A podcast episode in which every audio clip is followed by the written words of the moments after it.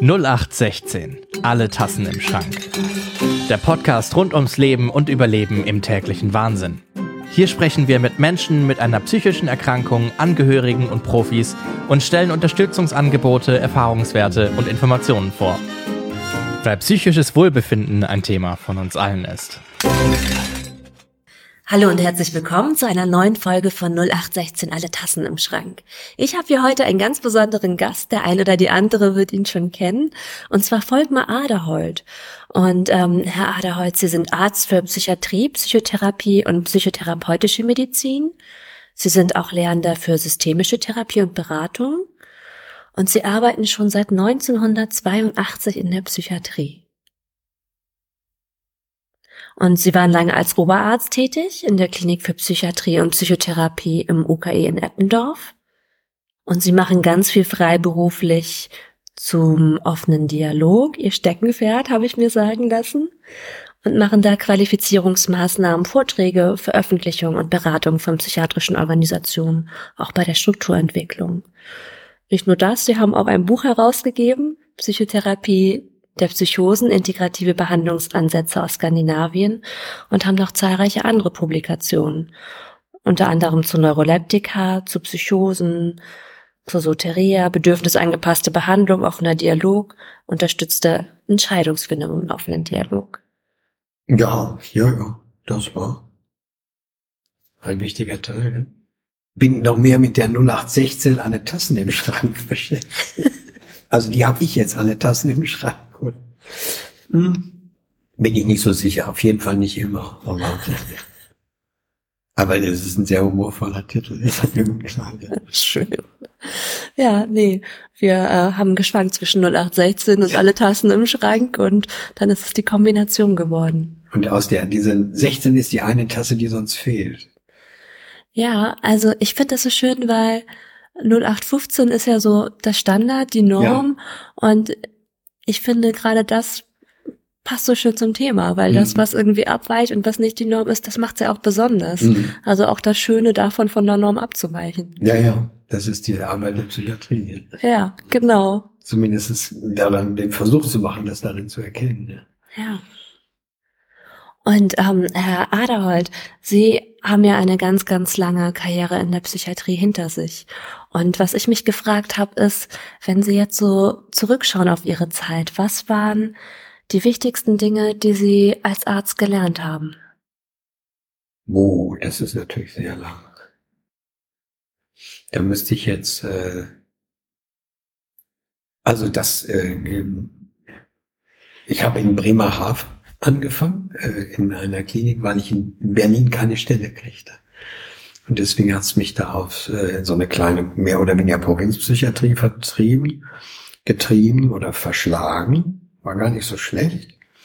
Und das erste, was ich gelernt habe, war eigentlich die von Schwester Anne Rose, dass ähm, die Menschen, die in der Pflege arbeiten, extrem wichtig sind, dass die mir als jungem Arzt wirklich gezeigt hat, wie man Psychiatrie macht, dass die total mit dem Herzen gearbeitet und ihrem seismografischen Gefühl und ihrem humorvollen Respekt. War eigentlich Diakonisse, war aber irgendwie lesbisch und wollte mal ausprobieren, ob man das leben kann. Ist dann aber wieder Diakonisse geworden. Und äh, also das war also solche Menschen, die sich gut auskennen in der Psychiatrie. Wenn ich morgens auf die Station kam, dann hatte die schon allen morgens sie durch die Betten, durch die Zimmer gegangen, ich Bett, hatte die nett begrüßt, hat aber auch gewusst, dann muss man bei Herrn Meier vorbeigehen. Ich glaube, dem geht's nicht gut. Ich wusste genau, wer ist wirklich in Not auf der Station. Und das hatte sie alles schon, wenn ich morgens um acht kam. hatte die alles, aber in einer ganz zarten Weise, ohne, ohne, also fast unsichtbar, hatte die das alles Gefühl schon. Also sowas, ne? mit der habe ich dann auch Gruppen gemacht. Also die Pflege ist wichtig. Mhm. Dann habe ich sehr schnell gemerkt, die Medikation ist irgendwie unterirdisch. Das kann was nicht stimmen. Also die eigene Skepsis zu behalten, auch wenn man in einem Fach ist, wo man sich nicht auskennt, äh, wenn Menschen, die jung sind, damals gaben wir 30 Milligramm Haloperidol zur Akutbehandlung eines Erstekranken. Also man würde wahrscheinlich mit zwei Milligramm rauskommen in der Regel. Also wir haben das 10 bis 15-fache gegeben. Das war Norm. Es gab noch viel höhere Normen. Wie ist die Norm heute? Naja, bei Ersterkrankungen reichen eigentlich zwei. Würde, könnte man mit zwei Milligramm anfangen, für Fehler reicht das. Über 24. 20 Tropfen. 24. Das ist, und das waren damals äh, 100, 100, 100, 300 und dann nochmal in der Nacht. Also, wir, also und das, dieses Gefühl, äh, dass Medikation hier eigentlich keine, für viele keine gute Lösung ist. Und irgendwas, also so ein Gefühl, äh, ohne Alternativen zu kennen, da, da stimmt was nicht. Also die Skepsis hat mich sehr früh ergriffen und, äh, und auch mein, den Weg geebnet für die, meinen Sohn, meinen Sohn in der Psychiatrie. Also das habe ich gelernt. Ähm, ich habe auch natürlich gelernt, dass es äh, Katastrophen gibt, die mir bis heute noch nachgehen, Dinge, die wir nicht gesehen haben, Menschen, die sich, es geht dann immer um Suizide, ähm, die, wo wir versagt haben oder es auch irgendwie so sein sollte, ne, wo man dann auch loslassen muss. Äh, aber dass ich in einem Fach gelandet war, wo ich eigentlich immer mit äh, potenziell mit, mit schweren existenziellen Fragen zu tun haben werde. Und damit auch mit der Angst um Menschen, mit dem, das mit nach Hause nehmen, das, äh, das auf Teamebene zu verarbeiten, auch zu verantworten und so gut wie möglich zu machen. Ja. Die, also das war auch, also es waren eher, was mir jetzt so einfällt, sind eher so ähm, die schweren Dinge der Psychiatrie. Die habe ich, äh, ich bin aber trotzdem drin geblieben. Ich hätte ja auch rausgehen Mhm. Weiß ich eigentlich bis heute nicht. Aber ich wollte eigentlich in die Jugendpsychiatrie, dann gab es da in Berlin keine Stelle, weil Einstellungsstopp, wenn ich mehr in die Erwachsenenpsychiatrie, dann bin ich da geblieben. Also auch so die Zufälle des Lebens. Man, man, und dann macht man da was draus. Mhm. Wie, wie verändert es einen, wenn man mit so existenziellen Problemen und Geschichten konfrontiert ist? Man wird ernst. Das auf jeden Fall. Ja. ja, also wenn ich habe da noch nie so genau drüber ich glaube, ich weiß auch nicht, ich bin ein ernster Mensch, aber es hat mich irgendwie gepackt, äh, dass ich da geblieben bin. Ich habe auch später habe ich gedacht, wenn ich nochmal auf die Welt komme, woran ich nicht glaube, ich würde nicht mehr Psychiater werden. Das weiß ich. Ich würde nicht mehr die Verantwortung haben wollen für Menschen, die so an die Grenzen ihrer eigenen Existenzmöglichkeiten kommen können und ähm, und das äh, das immer mitzudenken oder auch mitzuverantworten das und das ein Leben lang das, äh, das ist, äh, das ist, eine, ist ein schweres Fach, finde ich. Und dann kommen natürlich alle möglichen Abwehrmanöver, weil man das ja kaum aushält. Irgendwie muss man ja dann mit einberechnen. Aber ich bin geblieben. Wissen Sie, was das war, das Sie hat bleiben lassen?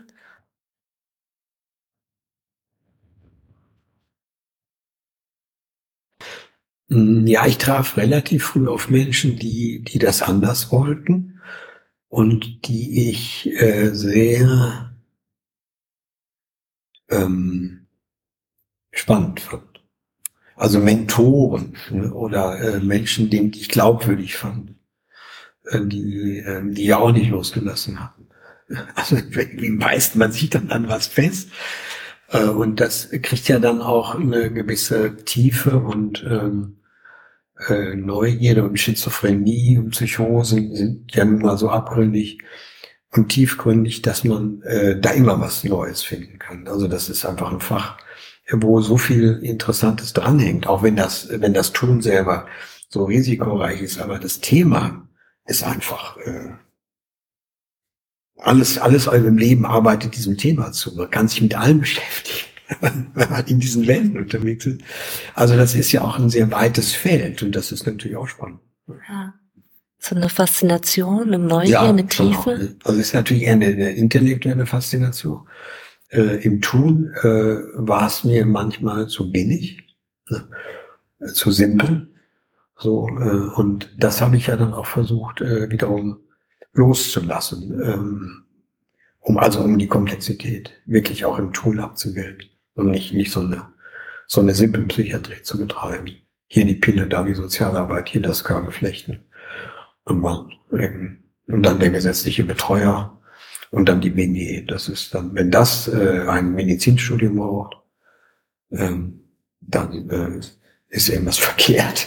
Mhm. Ja, und dann, dann musste ich dann wenigstens versuchen, da ein bisschen mehr, äh, mehr Dimensionalität reinzuheben und im Fach selber irgendwie auch meine Freude daran zu machen. Mhm. Das stelle ich mir nicht einfach vor, wenn man erstmal in so einem System ist, man macht das Studium, man macht den Facharzt, man ist in so einer Klinikstruktur eingebettet. Waren es die Menschen, die Sie getroffen haben, die Mentoren und Mentorinnen oder was hat es Ihnen möglich gemacht, dass Sie da den Weg gegangen sind, ich erkunde die Komplexität? Ja, ich habe mich dann äh, intellektuell, also ich äh, muss gerade überlegen, ich habe die Kliniken relativ schnell verlassen. Bin in, äh, bin, also in, Hafen, dann war ich in Berlin in einer Privatklinik da war Gruppenpsychotherapie, Gruppengräbe äh, damals ein sehr netter Chef und da dachte ich, ja, da kann man mal so gucken und analytische Gruppen und so. Sehr kluge Oberärzte, dann habe ich das wieder verlassen, weil ich das auch irgendwie nicht so, doch nicht so mein Feld fand. Auch wieder irgendwie ein bisschen, doch im, am Ende im Tun relativ schlichte paternalistische Psychiatrie, auch wenn es sehr menschlich verpackt war. Dann bin ich nach Bremen, äh, weil ich da mich auch verliebt hatte und dann da war ich in der Klinik, wo ich dachte, das ist jetzt die Kaderschmiede der Sozialpsychiatrie, war total enttäuscht. Das war sehr simpel und dann auch so mit gespaltenen Abteilungen und da lernte ich das kennen, wie man sich gegenseitig in die Suppe spuckt. Fand ich auch nicht gut. Dann bin ich rausgegangen in die Sozialpsychiatrie nach Ambulant. Das habe ich zehn Jahre dann sogar gemacht in Bremen, mein Stadtteil. Das fand ich eine gute Zeit. Und da habe ich, äh, da habe ich angefangen, also da hatte ich auch so mein Feld in einer gewissen Weise gefunden. Also draußen und Home Treatment und also zumindest nach Hause fahren und äh, auch Krisen äh, draußen äh, begleiten, soweit das geht. Wir haben es noch nicht gut genug gemacht. Ich habe oben in der Tageslinie, in der Tages, in der Tagesstätte gemacht, mit denen, die eigentlich, mit denen keiner Gruppen machte. Fand ich sehr, sehr interessant. Was für Gruppen haben Sie da gemacht? In der Rede. Ich kam einfach. Ja, und der Psychiater kommt mittwochs so zwölf. Wer Lust dann kann, ich die Gruppe kommen. Und dann kam immer mal neu. Und mal, ich weiß gar nicht, ob ich das gut gemacht habe, aber die, aber wir haben eigentlich über, über wichtige Dinge. Wir haben darüber geredet, wie man am 25. dafür sorgen soll, dass wir drei Kilo Kartoffeln noch zu Hause haben, weil man ja dann durchkommt und Kochrezepte ausgetauscht, was man aus Kartoffeln machen kann, wenn das Portemonnaie leer ist. Also das haben die sich untereinander als Tipps. Das erinnere ich. Ne? Die haben, die haben mal gesammelt, als ein Krieg in Bosnien, glaube ich, Geld gespendet. Für irgendwas. Das ist un unglaublich, Leute, die gar nichts haben. Mhm. Also diese, diese andere Welt, die, also die zutiefst menschliche. Das ist schon, das hat mich immer sehr berührt an diesen Menschen fährt man dann irgendwie dann in seinem Büro und Krankenpfleger Fritz und der, und er teilt wieder die Geschichten. Also nette, nette Menschen im Team, das war auch so. Also das Team war sehr freundlich zueinander, auch wiederum nicht ganz ohne Spaltung. Und da, äh, da habe ich aber angefangen, über, ähm, über akute Psychosen äh, nachzudenken, was das ist. Und das war dann der intellektuelle Teil der Dissertation drüber geschrieben. Und da habe ich äh, die Leute äh, kennengelernt, wo ich dachte, die sind, die haben, äh, die gucken anders auf diese in die Tiefe und äh, bin dann auch gereist und habe die eingesammelt und darüber geschrieben und mit denen geredet, mich befreundet. Und äh, das war so eine Zeit, wo ich mir die Psychiatrie aushaltbar gemacht habe, indem ich einfach spannende Leute kennengelernt habe, die offensichtlich auch nicht von der Psychiatrie lassen konnten weil, weil irgendwas war da, was, was man, was man finden kann. Versucht es von denen zu lernen. Soteria war dann mein, mein erstes Paradigma. Also wie begleitet man Menschen durch eine akute Psychose ohne Medikament? Möglichst ohne Medikament. Und das geht. geht in 40, nee, 60, ja, 40 bis 60 Prozent der Fälle ohne. Wenn man es will. Und wenn man Bedingungen hat, wo man das kann. Wie geht das? Wie kann man sich das vorstellen? Sechs Betten. Äh, Aufenthaltsdauer unterschiedlich lang, damals so drei Monate. Gutes Team. Ähm, lernen, wie man Menschen in Psychose nahe sein kann, ohne zu nah zu sein. Being with heißt das. Mit sein. Dabei sein, mit sein.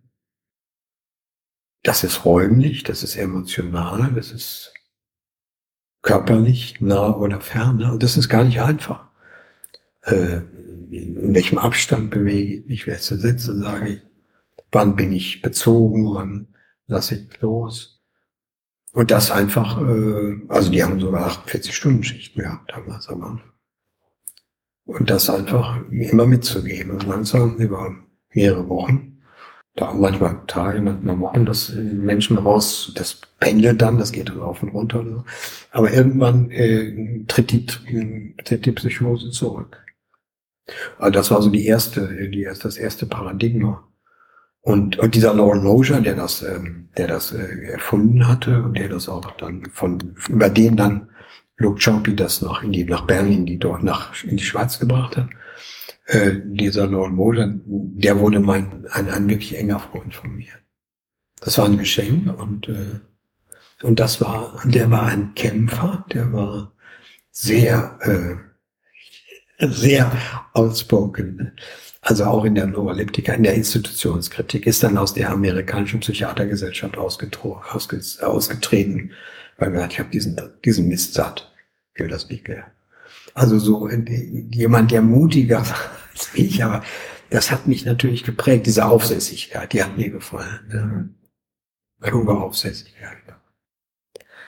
Und wenn Sie erlebt haben, wie so eine Psychose abklang, ähm, was, ja, kann man sagen, was, was hat's dafür gebraucht? Ja, heute würde ich es anders sehen als damals. Das hat ja, also das, diese Frage, wie geht man mit Menschen in akuten Zuständen um, ähm, also das akutpsychiatrische schon am meisten und das systemische, das war ja so diese beiden äh, Seiten. Das habe ich natürlich in der Laufe der Zeit immer, immer auch immer unterschiedlich gelesen. Ne? Es sind ja immer Vorstellungen, die wir uns dazu machen und äh, äh, über die man dann mit Menschen äh, auch reden kann, die diese Zustände hatten äh, ob, ob da was dran ist. Ähm, und Ihre Frage war, was, was, was da geholfen hat. Ja, was, was braucht es? Was braucht es dann? Und ähm,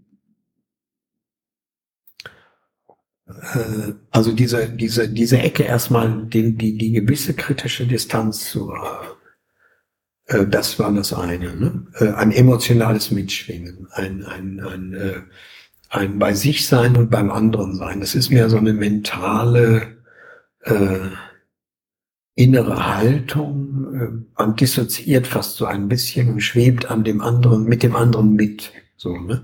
Und trotzdem hält man noch so ein bisschen, natürlich bleibt man mit allen Beinen in der Realität. Aber wenn man das macht, man ist fast so nach einer, nach einer mehrstündigen Schicht, man ist selber ein bisschen dissoziiert. Man muss wirklich aufpassen, wenn man nach Hause fährt. Besser nicht mit dem Auto. Ne? Ähm, das, also dieses sich einlassen. Äh, und das andere ist jetzt mehr so aus der Dialogik, ähm, dass ich glaube, ähm, dass die nächste Frage ist nämlich, wo, wo ist jemand in Psychose?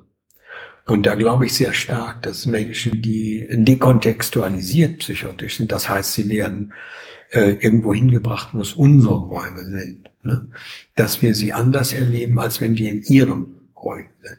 Also insofern war Soteria schon eigentlich eine ganz nette Geschichte. Also weil es ja viel schöner war und home-like ja, und auch mit Blumen und äh, schönen Farben an der Wand und auch lässig mit Ledercouch und so. Ne? Also kann man wirklich schön machen, solche, solche äh, psychologische äh, Begleitungen äh, sein halt nicht Station, ähm, die ganz anders als eine Akutstation, ne? mit, mit, äh, mit, mit Türen kalter. Ne? Also so das Modell der, der somatischen äh, Psychiatrie zu verwenden für die Krisenbegleitung von Menschen mit psychischen Krisen, fand ich sowieso immer ziemlich, äh, also mehr oder weniger bekloppt. Also die Gleichstellung mit den mit den Menschen, ähm, äh, die, die somatisch krank sind, äh, zu meinen, dass man deswegen Leute, die eine psychische Krise haben, in ein Krankenhaus stecken muss, auf eine 21-Bettenstation, äh, die so gebaut ist wie in der Somatik, das ist ja klar. Also das, da, da geht ja Moosehirten ja schon los.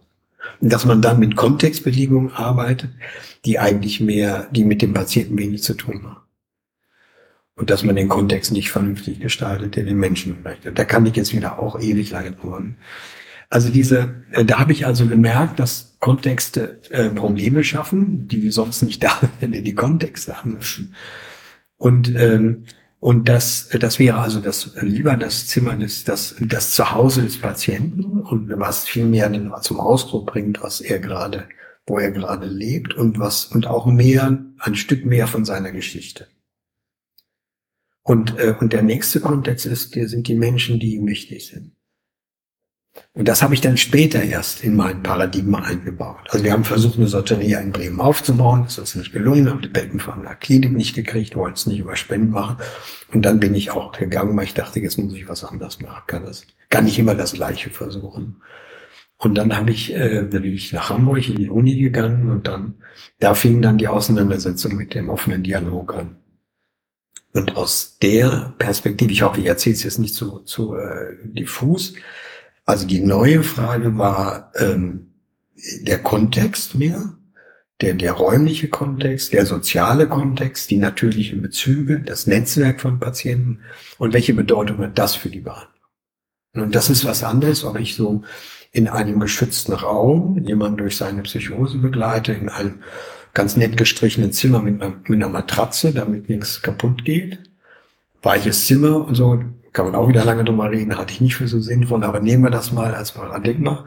Ähm, oder ob man eben äh, jetzt äh, das andere in natürliche Kontexte mit natürlichen Menschen denkt. Und dann geht äh, die, die, dann ist die ähm, der, der spannende Schritt gewesen, dass man Menschen, die in einem nicht alle Tassen im Schrank haben.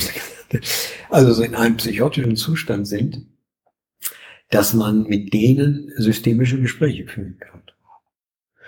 Und zwar, wenn die richtig noch äh, ziemlich, ja, auffällig sind und äh, aufgelegt und ängstlich. Was heißt das, ein systemisches Gespräch führen? Ja, dann würde man, also wir haben das dann natürlich, äh, äh, wir haben das, äh, weil wir ja, weil ich dann in der Station war und eigentlich wäre es natürlich draußen viel besser gewesen, hatten wir aber nicht. Deswegen haben wir das ne, mit neu aufgenommenen Patienten auf der Station gemacht, mit äh, maßgeblich mit Evelyn Gottwalds, die Psychologin der Station, die Systemikerin war. Und das heißt, ähm, äh, die Familie wird so früh wie möglich eingeladen. Und natürlich, also die Familie, wenn der Patient irgendwie äh, mitentscheidet, die Menschen, die er auch annehmen kann, als in das, in das Gespräch auch mit einladen kann. Freunde aber auch, äh, wir hatten auch einmal einen Hodja, wir hatten mal einen, einen Pfarrer, wir hatten mal äh, GG, ne? also es sind ja immer wichtig, man legt Spuren in die, in die gegenwärtige Beziehung der, des, des Patienten der Betroffenen. Und die, wenn man an die Menschen rankommt und die äh, Betroffenen da einverstanden sind, dann macht man äh, erstmal ein Gespräch. Und das war, das habe ich dann später ja durch die Trainings auch noch weiter ausgearbeitet.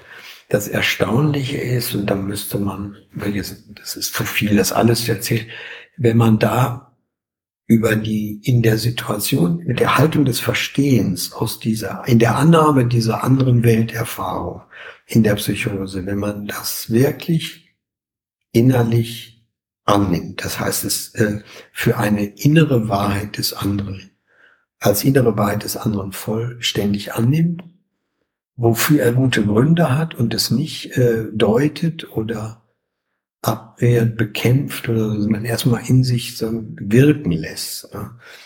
Und gleichzeitig den anderen Menschen Raum gibt für ihre Sichtweise wenn man so ein bisschen immer dazwischen steht oder, oder den Raum öffnet und so, dass dann auf einmal das gar nicht mehr so verrückt ist.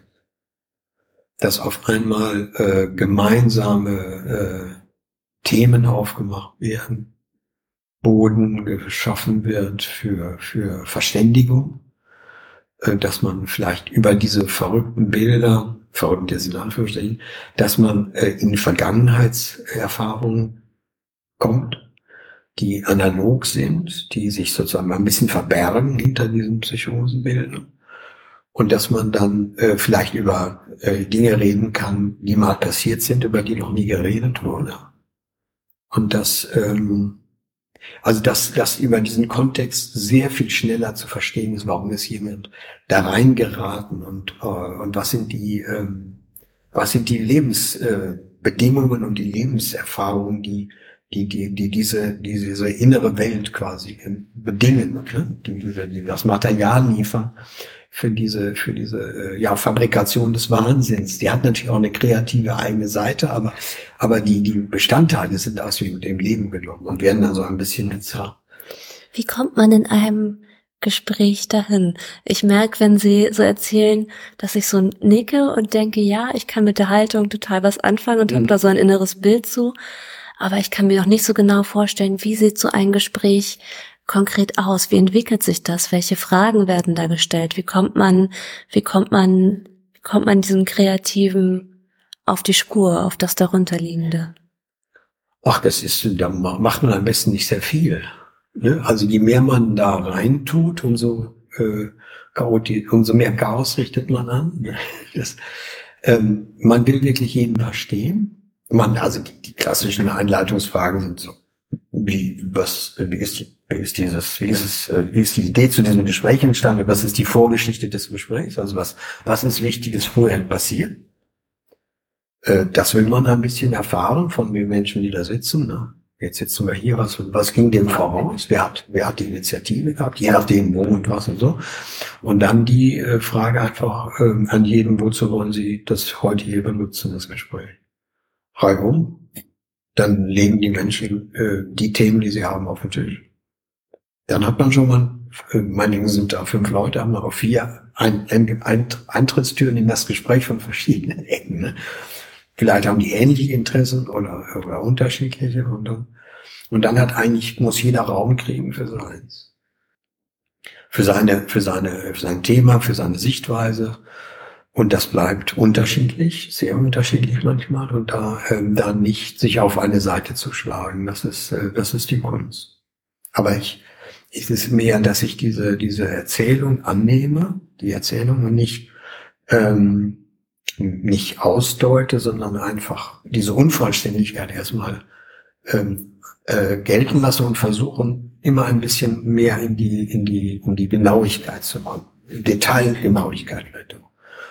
Und, ähm, und dass ich das bei jedem, jeden eigentlich nur frage. Oft einfach gesagt, wie verstehen Sie dieses Wort? Oder sie sprachen eben von, jetzt meinen sie damit. Also immer, das ist so eine dialogische Frageform, man nimmt die Worte der Klienten auf und fragt äh, immer weiter in die Tiefe dieser Worte. Da kommen neue Worte, also Worte nehmen wir noch. Ideen, ja.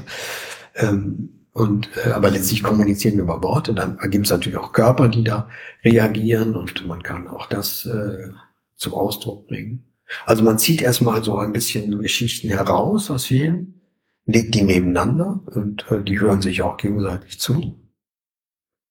Und dann kann man da, ja, es gibt da viele Methoden, die trinkst dann noch oder so. Ne? Wenn man sehr populär fragt, dann haben sie eine Idee, wie sie ihrer Mutter gerade geht, wo sie das ihr erzählt haben. Wie das denn was war mit ihr, in einem Urlaub in so und so. Oder haben sie eine Idee, was ihr Vater äh, damals gedacht hat, als sie so langsam Psychose hatten. Oder dem Vater haben sie eine Idee, es ihrem Sohn da wohl gegangen ist, als sie damals den dicken Streit hatten. Ne? Also so, denen zu helfen, sich ineinander einzufühlen, auch eine sehr spannende Ecke. Verbindet natürlich die untereinander.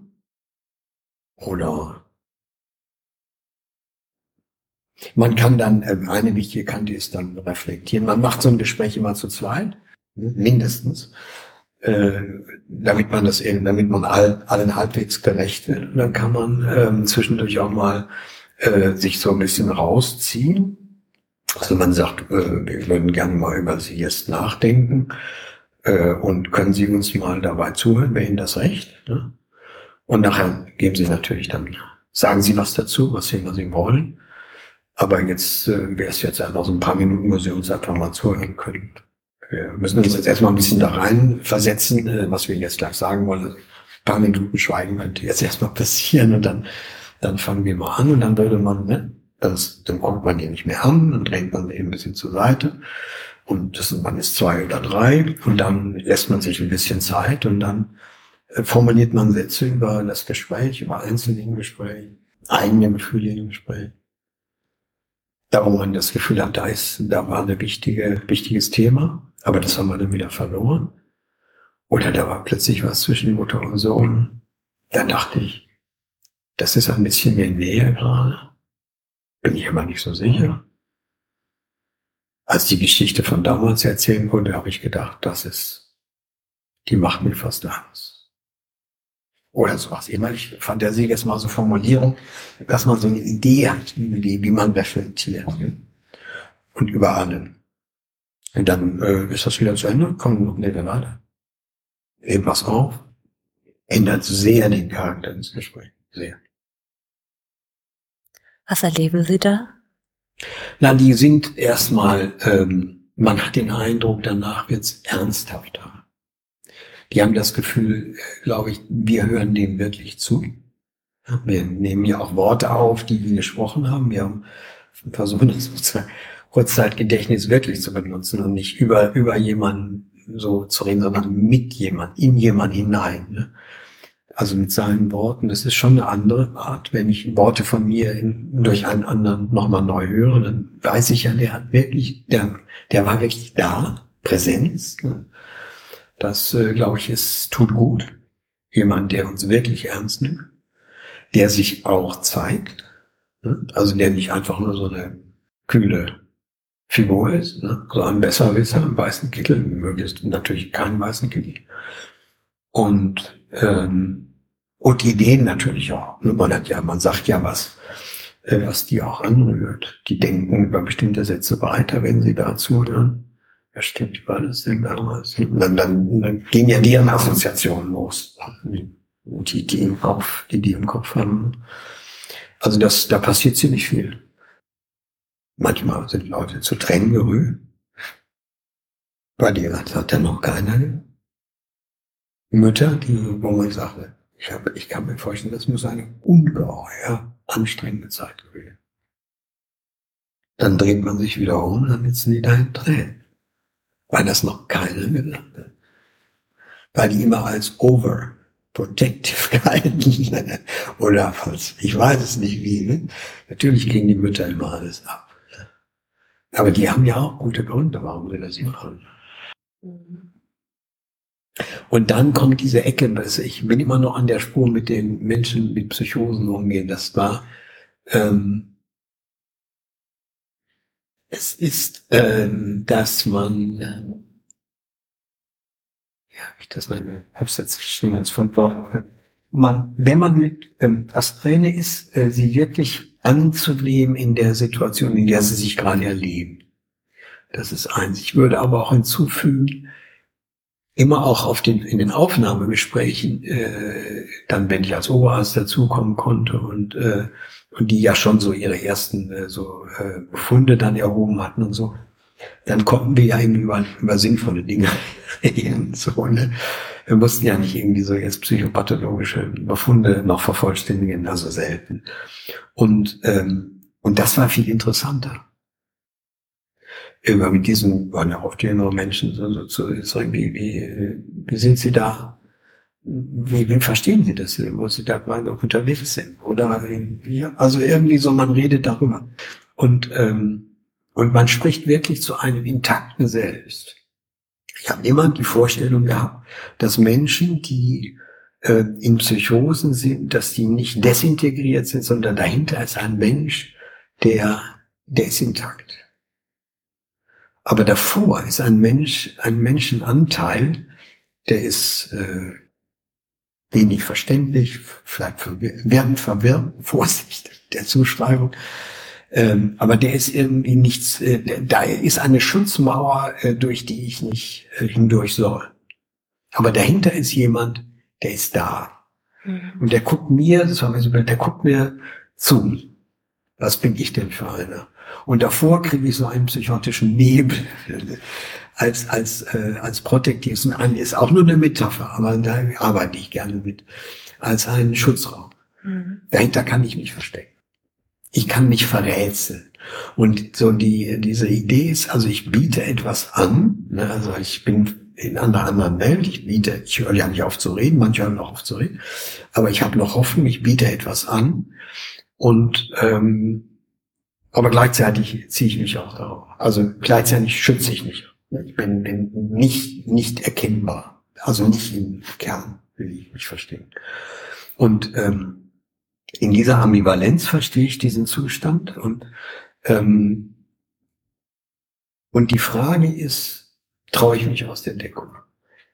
Und das ist dieses 90-Minuten-Gespräch, also gelingt es, ohne dass man das äh, also das ist ja ein Geschenk, es muss einfach so entstehen, gelingt es, dass jemand aus diesem Raum aussteigt in unsere Wirklichkeit? Kehrt er zurück?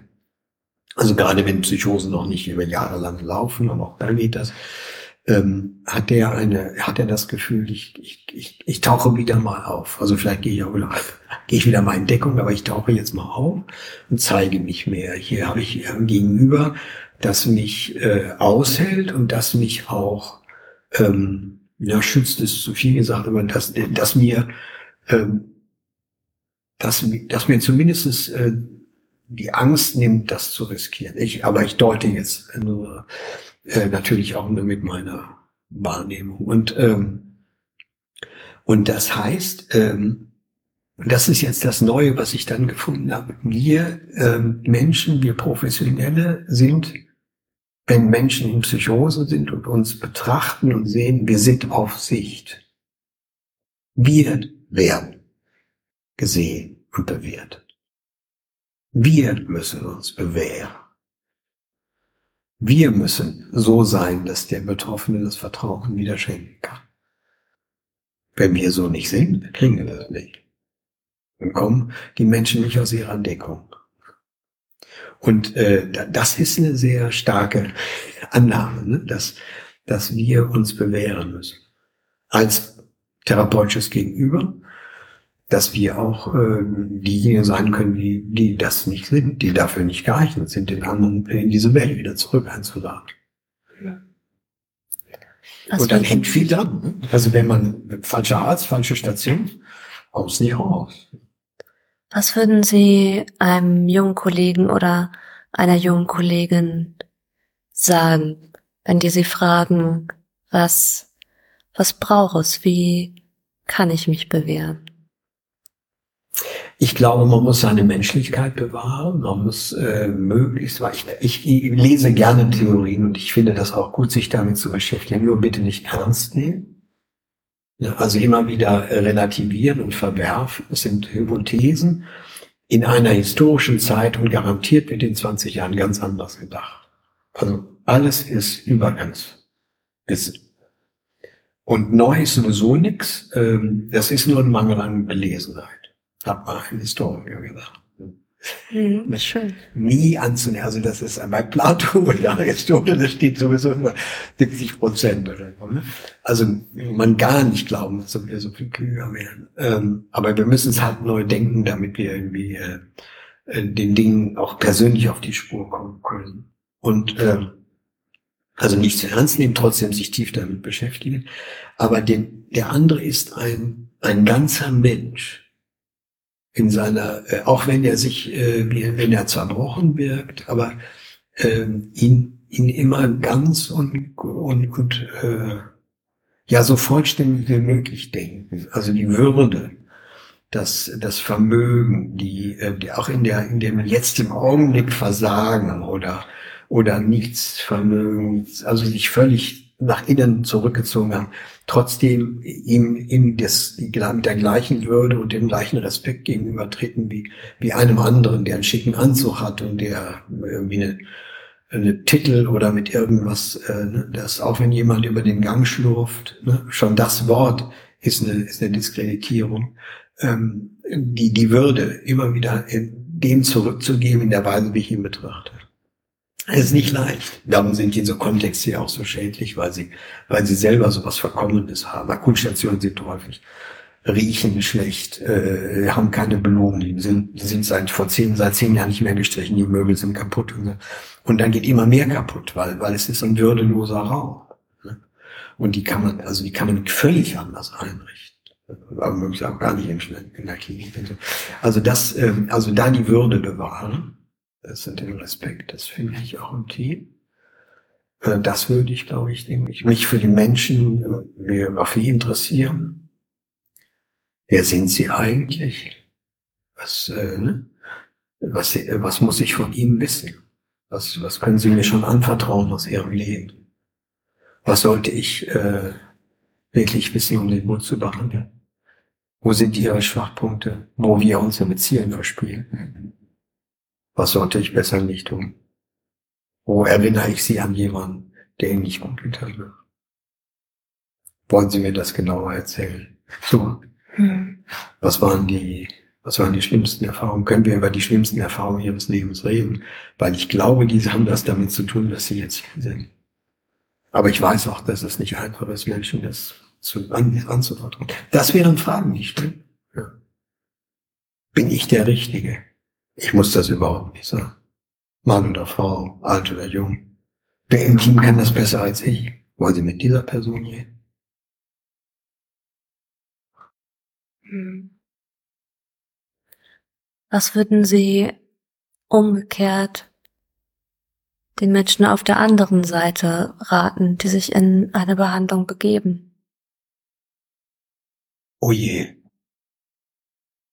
die haben im heutigen System, äh, das ist natürlich jetzt ein Werturteil, was das etwas vermessen ist, weil ich weiß, dass sehr viele Menschen sich wirklich als Menschen Mühe geben. Das klingt jetzt auch wieder von meiner Seite aus so erheblich, weil ich ja nun diese, diese Kontexte verlassen habe und mich darin nicht mehr mühen muss, äh, was die alle tun.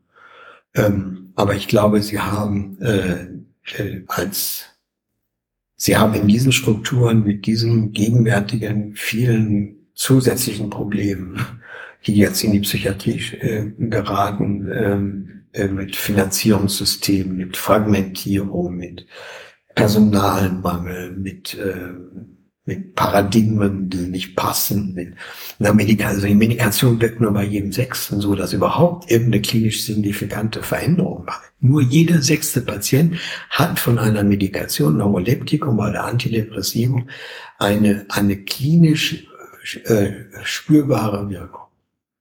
Nur jeder Sechste. Das heißt, in allen anderen Filmen wuseln wir irgendwie rum und denken, das wären die Medikamente oder das ist der böse Patient, der therapierefraktär ist. Aber das heißt einfach, wir haben kein Handwerkszeug. Und da sind, wo ist das, wo ist, was haben wir sonst noch in der, in der Klinik? Wo sind die Leute, die, die gut ausgebildet sind, die, die, die nicht nach 30 Jahren Arbeit äh, und wo ständig ein neuer Oberarzt irgendwelche neuen Theorien erzählt und irgendwelche anderen Vorgaben macht oder der, der Geschäftsführer oder Überbelegung, damit die Kohle, damit die Kassen klingeln oder ähm, ne, das, äh, da, da, da bin ich einfach leid. Dann sitze ich einfach noch die letzten fünf Jahre ab. Und das sind die Bedingungen in Teams, äh, die, die, die man dann auch miteinander, ja, wo man dann versucht, was zu gestalten. Und es ist ja auch, auch lässig, was man da gelingt, was da gelingt. Aber das sind wieder Kontext, das sind Kontext da. Das ist nicht der böse Arzt, das ist nicht die böse Schwester, aber herauskommt etwas, was, was eigentlich unzureichend ist für die Patienten. Und das war ja die Frage, ne? was würde man Patienten raten? Ne? Ähm, in, äh, ich will eben nur sagen, ich denke, die therapeutischen Kontexte sind unzureichend, aber das liegt in der Regel nicht an den, an den handelnden Akteuren, obwohl es natürlich auch an ihnen liegt, weil die, die kommen die rüber, aber nicht als, als schlechte Menschen oder auch nicht als dumme Menschen oder als falsche Menschen, aber die werden auch in Kontext. Ich denke, die sind alle äh, in, in die Psychiatrie gegangen, äh, weil sie eigentlich Interesse hatten an dem Fach. Wer geht denn schon in die Psychiatrie? Ohne dass er irgendwie selber äh, Schlamassel erlebt hat. Ich meine, Gott sei Dank, sonst hätten wir ja gar kein Verständnis für die Menschen. Also wir alle haben ja unsere eigene äh, Geschichte damit, warum wir in die Psychiatrie gehen. Und, äh, und haben deswegen irgendwie, glaube ich, schon ein Interesse. Vielleicht manche mehr so eine neurobiologische Ecke oder so.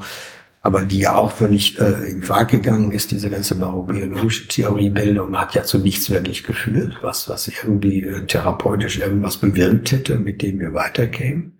Also große Paradigmenwende ist wieder angesagt und dauert noch. Also die, äh, aber die meisten sind doch irgendwie an, an der Relation, an der Beziehung zu Menschen interessiert und, und die werden in diesen äh, Strukturen langsam anders. Mhm. Die reiben sich auf. Ne? Und es geht, Burnout heißt das denn heute. Oder äh, man kann für viele, die in diesen Zwangskontexten arbeiten, sagen, dass die eigentlich, ähm, also wenn die durch sind mit dieser Arbeit, äh, sich nicht mehr identifizieren können oder zu sehr identifizieren, dass sie eigentlich ähm, sich selber verletzen in ihrem moralischen Wert. Also das nennt man Moral Injury, eine neue Diskussion über ob Menschen in der Psychiatrie oder in der helfenden Arbeit quasi ihre eigene Moral äh, keinen Ausdruck mehr verleihen können, die verraten müssen äh, in, in täglichen äh, Situationen, wo sie denken, ich müsste es, ihr müsst sich eigentlich was anderes sagen. Ihr müsst sich eigentlich alles geben. Müssen wir eigentlich ne, so, ihr müsst sich eigentlich Widerstand lassen, aber gegen diese Situation, gegen äh, in dem Team jetzt gerade oder ne, ähm, will jetzt keine keine äh, Täter äh, Bashing machen oder so, also jetzt irgendwelche Protagonisten, aber es sind natürlich irgendwie immer Dinge, die von anderen Menschen kommen, ähm, die, die mich dann, äh, die ich dann, die mich dann wehrlos machen. Und dann habe ich mich selber, habe ich meine eigenen Werte verraten. Und das tut mir nicht gut. Und dann mache ich mich, entweder werde ich, fragmentiere ich und gehe in den Burnout, weil ich einfach merke, ich löse mich auch, kann, gar nicht mehr hin. Fertig. Aber es ist nicht, dass ich nicht die, die Potenz oder die, die, die, die, die, die innere Resilienz oder was dann die Worte sind so habe, um, um tough in dieses, wie so ein Kämpfer immer wieder in die Schlacht und so, sondern ich, das ist eigentlich berechtigt, dass ich hier ähm, mich langsam ähm, einfach nicht mehr darin verhalten möchte. Mhm. Und dann werde ich krank. Ne?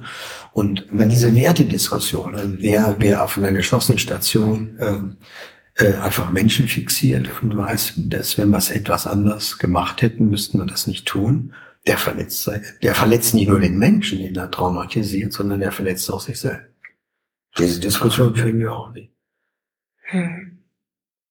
Und ich glaube, ich erzähle das trotzdem mal. Wir haben als Akutstation im OKE, wir waren, äh, da war ich ja sieben Jahre dann auf der Station OMAS, fand das ein tolles Team und wir haben einiges erreicht. Wir konnten selber alle merken, wenn wir anders sind, werden die Patienten anders. Wir waren jetzt nicht Nobelpreis verdächtig, aber äh, es ist schon einiges gegangen. Es hätte noch mehr gehen können. Ähm, und, ähm, und wir waren ein halbes Jahr lang Akutstation für die geschlossenen als Ersatz. Also außer Drogen, also, also die, die, ja, Drogen und Alkohol, aber die ganzen anderen äh, Erkrankungen haben wir als Akutstation geschlossen unter beschissenen Bedingungen äh, so gehalten in diesem therapeutischen Milieu. Und es war nur eine Fixierung in einer Nacht durch die Nachtwache, die am nächsten Morgen sofort defixieren würde. Wir haben einfach nicht fixiert. Null. Gar nicht. Und wir waren nachher alle schon ziemlich durch, das muss man schon sagen. Ne? Äh, aber äh, ich weiß, dass es geht. Ich will nicht sagen, dass es immer geht, weil es ist nur ein halbes Jahr und es ist nur ne, dieser, dieser Kontext und so. Aber ähm, es war immerhin, glaube ich, eine Vorinfizierungsrate von 10 Prozent. Ne? Also wir können eigentlich, die Zahlen sind ziemlich astronomisch. Also es geht ja in, in, in irre Größen. Ich habe es jetzt gerade, also mindestens 100.000 im Jahr oder so Fixierung in Deutschland. Und ähm, das, das ist, ob wir das auf Null kriegen, ob man das ganz verbieten kann, weiß ich nicht. Aber ich bin so sicher, dass wir die um, also mit dieser Haltung und dieser, diese elementaren Wissen um das, was wir in diesen geschützten Kontexten, um 80 Prozent, behaupte ich jetzt einfach mal, um eine Zahl zu nennen, werden die nicht mehr. Und das ist, äh, äh, und das ist natürlich, wenn ich das so sage, klingt das ja der Adolf, ne, der glaubt, er hätte die Welt, äh, könnte die Welt erklären oder retten. Aber ich, ich, ich bin da wirklich zutiefst von überzeugt. Und darum macht es mich so verzweifelt, wenn äh, wir sind ja immer noch auf der Frage, wo, wo kann man Patienten hinschicken? Ähm, äh, wenn, wenn, wenn man weiß, die, die werden möglicherweise in solche Situationen kommen. Und gleichzeitig kann man ja sagen, gehen die in die Klinik, weil vielleicht kommen sie da unter die Räder. Und das ist, äh, also da einen guten Rat zu geben, äh, welche Klinik ist gut, welche Klinik ist gerade gut, welche Station ist jetzt gut, welche, welche personelle Mangellage ist gerade irgendwo eingetreten oder da ist jetzt doch der Oberarzt nicht mehr da und das ist jetzt schon wieder ganz anders geworden. Also das ist unglaublich schwer, irgendwie Menschen zu raten, äh, aufzusuchen, weil das besser ist als angenommen. Vielleicht werden sie auch nicht mehr aufgenommen, weil es gibt ja keine dafür. Also weiß ich nicht. Mhm. Am besten, ich sage dann immer, fragen Sie am besten andere, gehen Sie ins Psychoseseminar, wenn Sie noch vor der Krise sind und nicht mehr, drin. Und vielleicht haben die noch einen Tipp. Was ist das Psychoseseminar? Vielleicht kennt es nicht jeder. Ja von Thomas Bock und, äh, und äh, Dorothea Buck, die ja jetzt hochbetagt verstorben ist, mal entwickelt worden aus einem Studentenkurs, glaube ich. Und dann war das ja, ist das der Beginn des Trialogs also auch hier in Hamburg, äh, da äh, wirklich äh, Menschen erzählen, wie sie in ihrer Lebenssituation und in dieser, was mit Erkrankungen in dieser Welt leben und, äh, und teilen diese Erfahrung mit anderen, mit Angehörigen, mit Profis. Mit. Und das ist diese trialogische, also diese drei, kann man auch vier und fünf Perspektiven, gibt ja immer unendlich viele. Aber die sind jetzt festgemacht an der Betroffene, an der Profi. Ne? Ähm, äh, andere Perspektive, äh, die in einen Austausch geht. Und das ist, findet regelmäßig statt. Das ist irgendwie in Hamburg gesetzt in den Perioden der, der Vorlesungszeit. Macht Thomas ja noch bis, bis heute. Und das hat sich ja sehr über die ganze Republik auch gezogen. Was gar nicht, wie viele Psychose Das gehört ja heute zum guten Ton. Früher war es aufsässig. Heute muss man das haben. Wie haben sie kein Psychose? Also es ist gelungen, das in den Mainstream zu bringen. Ich war tatsächlich auch da im Studium. Ja, ja, ne? Das ist ja, das ist dann, das gehört dazu. Da muss man. Also da kann man auch Informationen. Also das rate ich manchmal, wenn ich Beratung mache am Telefon. Da haben Sie einen Psychose, mal gehen Sie doch mal hin, vielleicht haben die, wo ist ein guter Arzt, wo ist eine Klinik, die es braucht, worauf Sie ja. Mhm. Und jetzt bin ich ja ganz gespannt, weil ähm, ich unbedingt noch wissen möchte, was hat es mit dem offenen Dialog auf sich? Naja, ich habe es ja eigentlich schon beschrieben an dem systemischen Gespräch. Ne? Ja. Und äh, wenn man das äh, jetzt in das ganze Modell reinzieht, also das heißt eigentlich, dass ich eine Psychiatrie baue, die im Lebensfeld arbeiten kann, also mit, von Beginn an in der Krise äh, zu den Menschen gehen kann und sehr schnell ist, ne? was man ja in der Krise sein sollte. Und die, ähm, die, also im, im, wenn, wenn erlaubt, den, den räumlichen Kontext der Klienten aufsucht und dort möglichst viele ähm, an, für das Leben des Menschen wichtige Bezugspersonen ein, äh, ins Gespräch einladen kann oder der lädt sie ein und man sitzt zusammen und, äh, und hat 90 Minuten Zeit und, und, äh, und jeder kommt zu Wort. Und es entsteht ein Bild, es entstehen Verbindungen untereinander und, und man kommt am Ende auf äh, erste Ideen, wie man weiterkommt. Also der Dialog führt letztlich dazu, dass das Netzwerk selber Ideen entwickelt, äh, wie, wie, welche Spur sie jetzt aus dieser Krise ziehen können. Und ähm, also der, der, ich muss eigentlich mit einer, also ich, äh, es geht eigentlich darum, eine eine eine Haltung mitzubringen, die die nicht pathologisiert und die die die an, jeden anderen wirklich ernst nimmt als Mensch. Also ich arbeite sehr auf der Ebene, wer bist du als Mensch und nicht was hast du für eine Erkrankung. Und ähm, das hat schon, ja schon, ähm, weiß gar nicht jetzt genau, aber ähm, Winnicott, nee, weiß ich jetzt nicht. Also, also äh, eins darf man nie vergessen. Menschen sind Menschen mit Schizophrenie, also wurde das damals das Zitat von 50er Jahren des letzten Jahrhunderts. Sie, eines sind sie vor allen Dingen und hauptsächlich oder äh, ja, most, mostly human beings. Sie sind vor allem Menschen, Menschen. Also das ist so, den Menschen hinter dieser, hinter dieser, ähm, ja, diesem schwer verständlichen äh, Emotionen, Gefühlen, Gedanken, äh, den immer wieder auch ernst zu nehmen. Und, und die Weise des Sprechens äh, immer so zu unterstellen, dass ein vollständiger Mensch ist. Ne?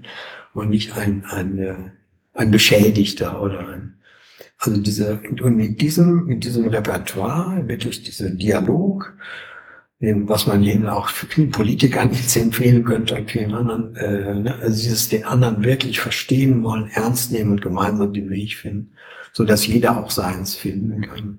Jeder ein bisschen abgibt und jeder genug vorkommt. Ähm, dass, äh, dass das äh, auch in solchen hochakuten Krisen möglich ist. Das ist die Basis. Dass ich nicht glaube, ich müsste jetzt da sofort irgendwas machen. Könnte dann nicht erstmal äh, mit aller Präsenz auf dem Stuhl sitzen und sagen, Erzählen dir doch, was ist passiert. Und können wir nicht den wichtigen Menschen hören, den sie mögen, zu dem sie vertrauen haben. Wo ist der? Können wir den anrufen? Kann er kommen? So. Also die Normalisierung, nicht Psychiatrisierung, die Normalisierung dieser schwersten Krise, das, das haben die riskiert, die Teams da in Westlappland und das äh, hat gut gewirkt. Und dann gehen diese Gespräche weiter, und sie kommen wieder. Eins, zwei, vielleicht auch dann drei, vier in der Woche. In einer Woche, fünf. Wenn es nötig ist, kommt ihr jeden Tag wieder. Und dann hört das langsam auf. Und dann kommen die Leute raus aus der Psychose und vielleicht auch in Idee, warum sie darauf reingeraten sind. Die Angehörigen haben das mit ihnen durchgestanden. Und man weiß mehr übereinander. Man weiß auch wo, wo, die, wo die Wunden sind. Und, dann, und dann gibt es, es gibt dann so, was nicht, 20 Gespräche so äh, in zwei Jahren. Also es gibt so ungefähr so sieben Gespräche pro Jahr, ne? also so im Durchschnitt, also aber ganz viele, manchmal hochfrequent und dann wird das immer weniger. Also es ist nicht so aufwendig, ne? also Durchschnitt von der von der Anzahl der Gespräche, aber man muss eben doch sehr schnell vor Ort 19 Minuten Zeit und zwei Therapeuten nehmen, die das mitbringen. Und, äh, aber dann kann man viele Betten ersetzen und dann kann man äh, Menschen auch wieder in Arbeit bringen, wenn man das äh, über mehrere Jahre macht. Und es ist so viel billiger als das, was wir machen. Und wir machen es nicht. Wir haben dafür keine Zeit. Nein, für 90 Minuten keine Zeit.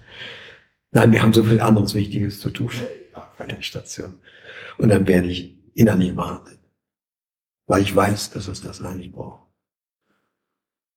Aber ich versuche es ja hier Lande zu reisen und äh, das Ding zu verkündigen zu vermitteln, aber ist schwer.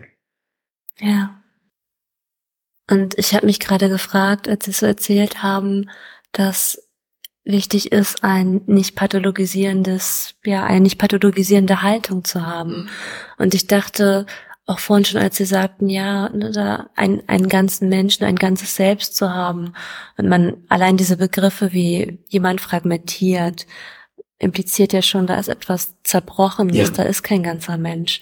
Und wenn man aus so einem System kommt, wo wir über Diagnosen sprechen, über Kategorien, wo es ganz viel in der Sprache verankert ist, frage ich mich gerade, wie, wie schafft man das, wenn man etwas für den offenen Dialog vermitteln und beibringen möchte, diese diese Haltung zu, zu lehren und zu lernen?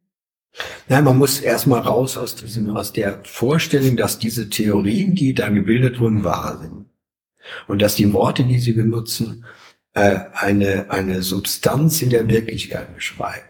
Das tun sie alle nicht. Es sind Versuche, etwas schwer Verständliches irgendwie ein bisschen verständlicher zu machen. Verständigungs- äh, und es kann auch völlig, äh, es kann für den einzelnen Menschen voll daneben gehen. Manche fühlen sich vielleicht damit besser abgebildet, manche überhaupt nicht. Also ich muss, äh, und, und Worte sind, sind, also Worte haben, ich habe das früher gar nicht so ernst genommen. Ja Gott, okay, so beschreibe oder so. Es gibt ja die Wirklichkeit da draußen und dann ähm, nehme ich eben Worte, damit es irgendwie halbwegs, ich darüber reden kann.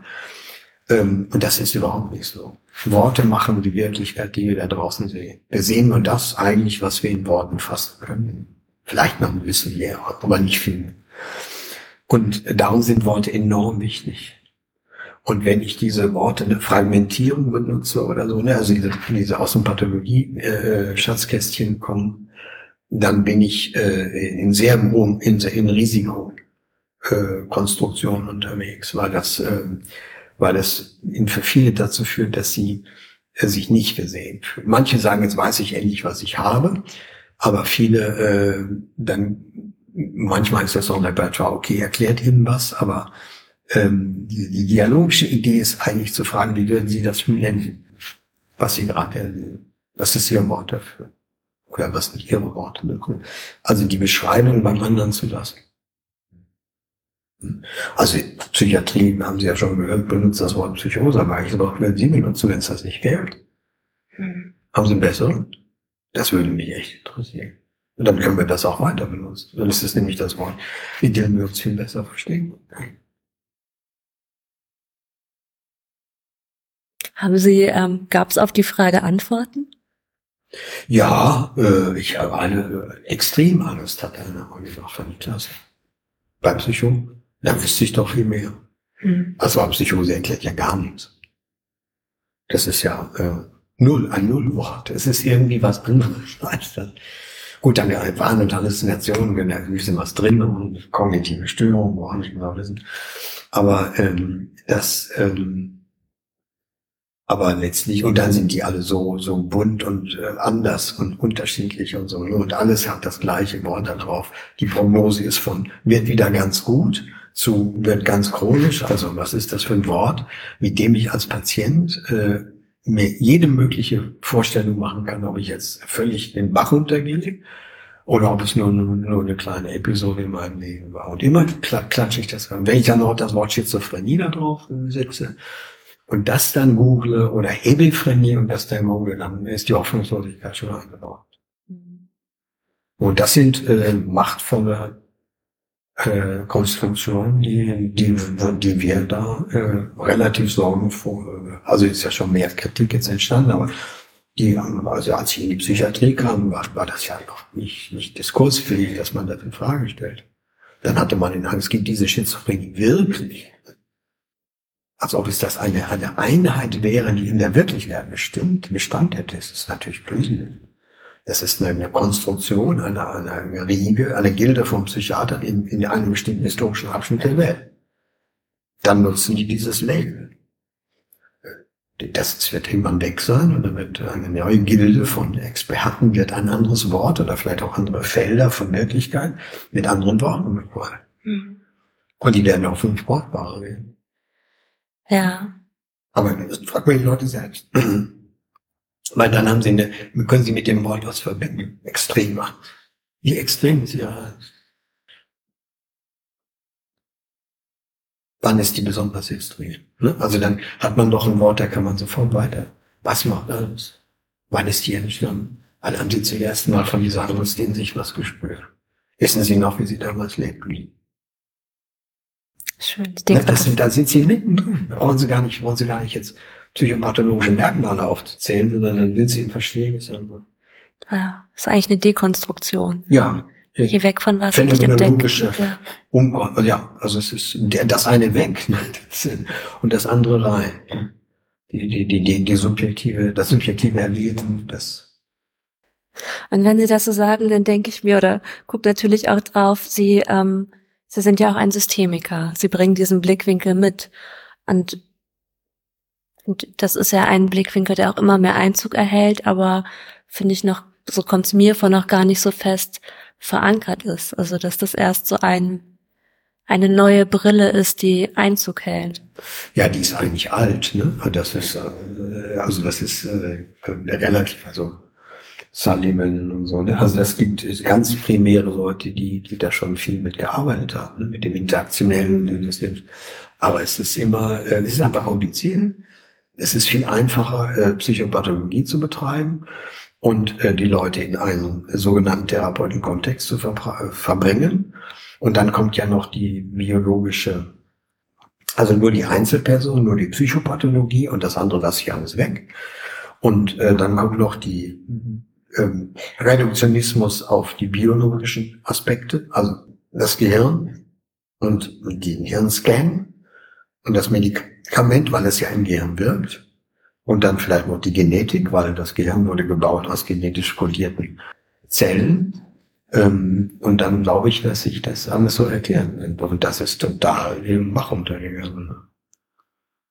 Und äh, weil das ist überhaupt nicht daraus so leicht zu erklären. Das ist, und alles, was, weil alle diese Bedingungen, sowohl die Gene wie das Gehirn und Medikamente ist noch anders, werden in, im lebendigen Kontext, werden durch gelebtes Leben in Wirklichkeiten, in, in, also durch soziale und, und Beziehungsfaktoren. Die bauen ja unser Gehirn.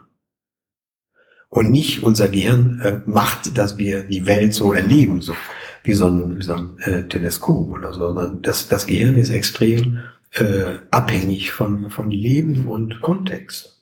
Ja, so, so, so entsteht das. Wenn ich jemanden einem dunklen Raum aufziehe, dann fällt mir das Gehirn, als wenn ich ihn in, in seiner Welt. Ja. Und also dass dieser Blick ins Gehirn hat uns ja weggeführt von dem Blick ins Leben. Das hat sich da auch abgebildet, aber ja nur noch als also Leuchten von von irgendwelchen äh, ähm, Durchblutungseffekten ähm, auf irgendwelchen äh, digital aufbereiteten äh, Bildern ne? äh, mit entsprechenden ja, me mechanistischen Einfluss auf die Bildkonstruktion oder so.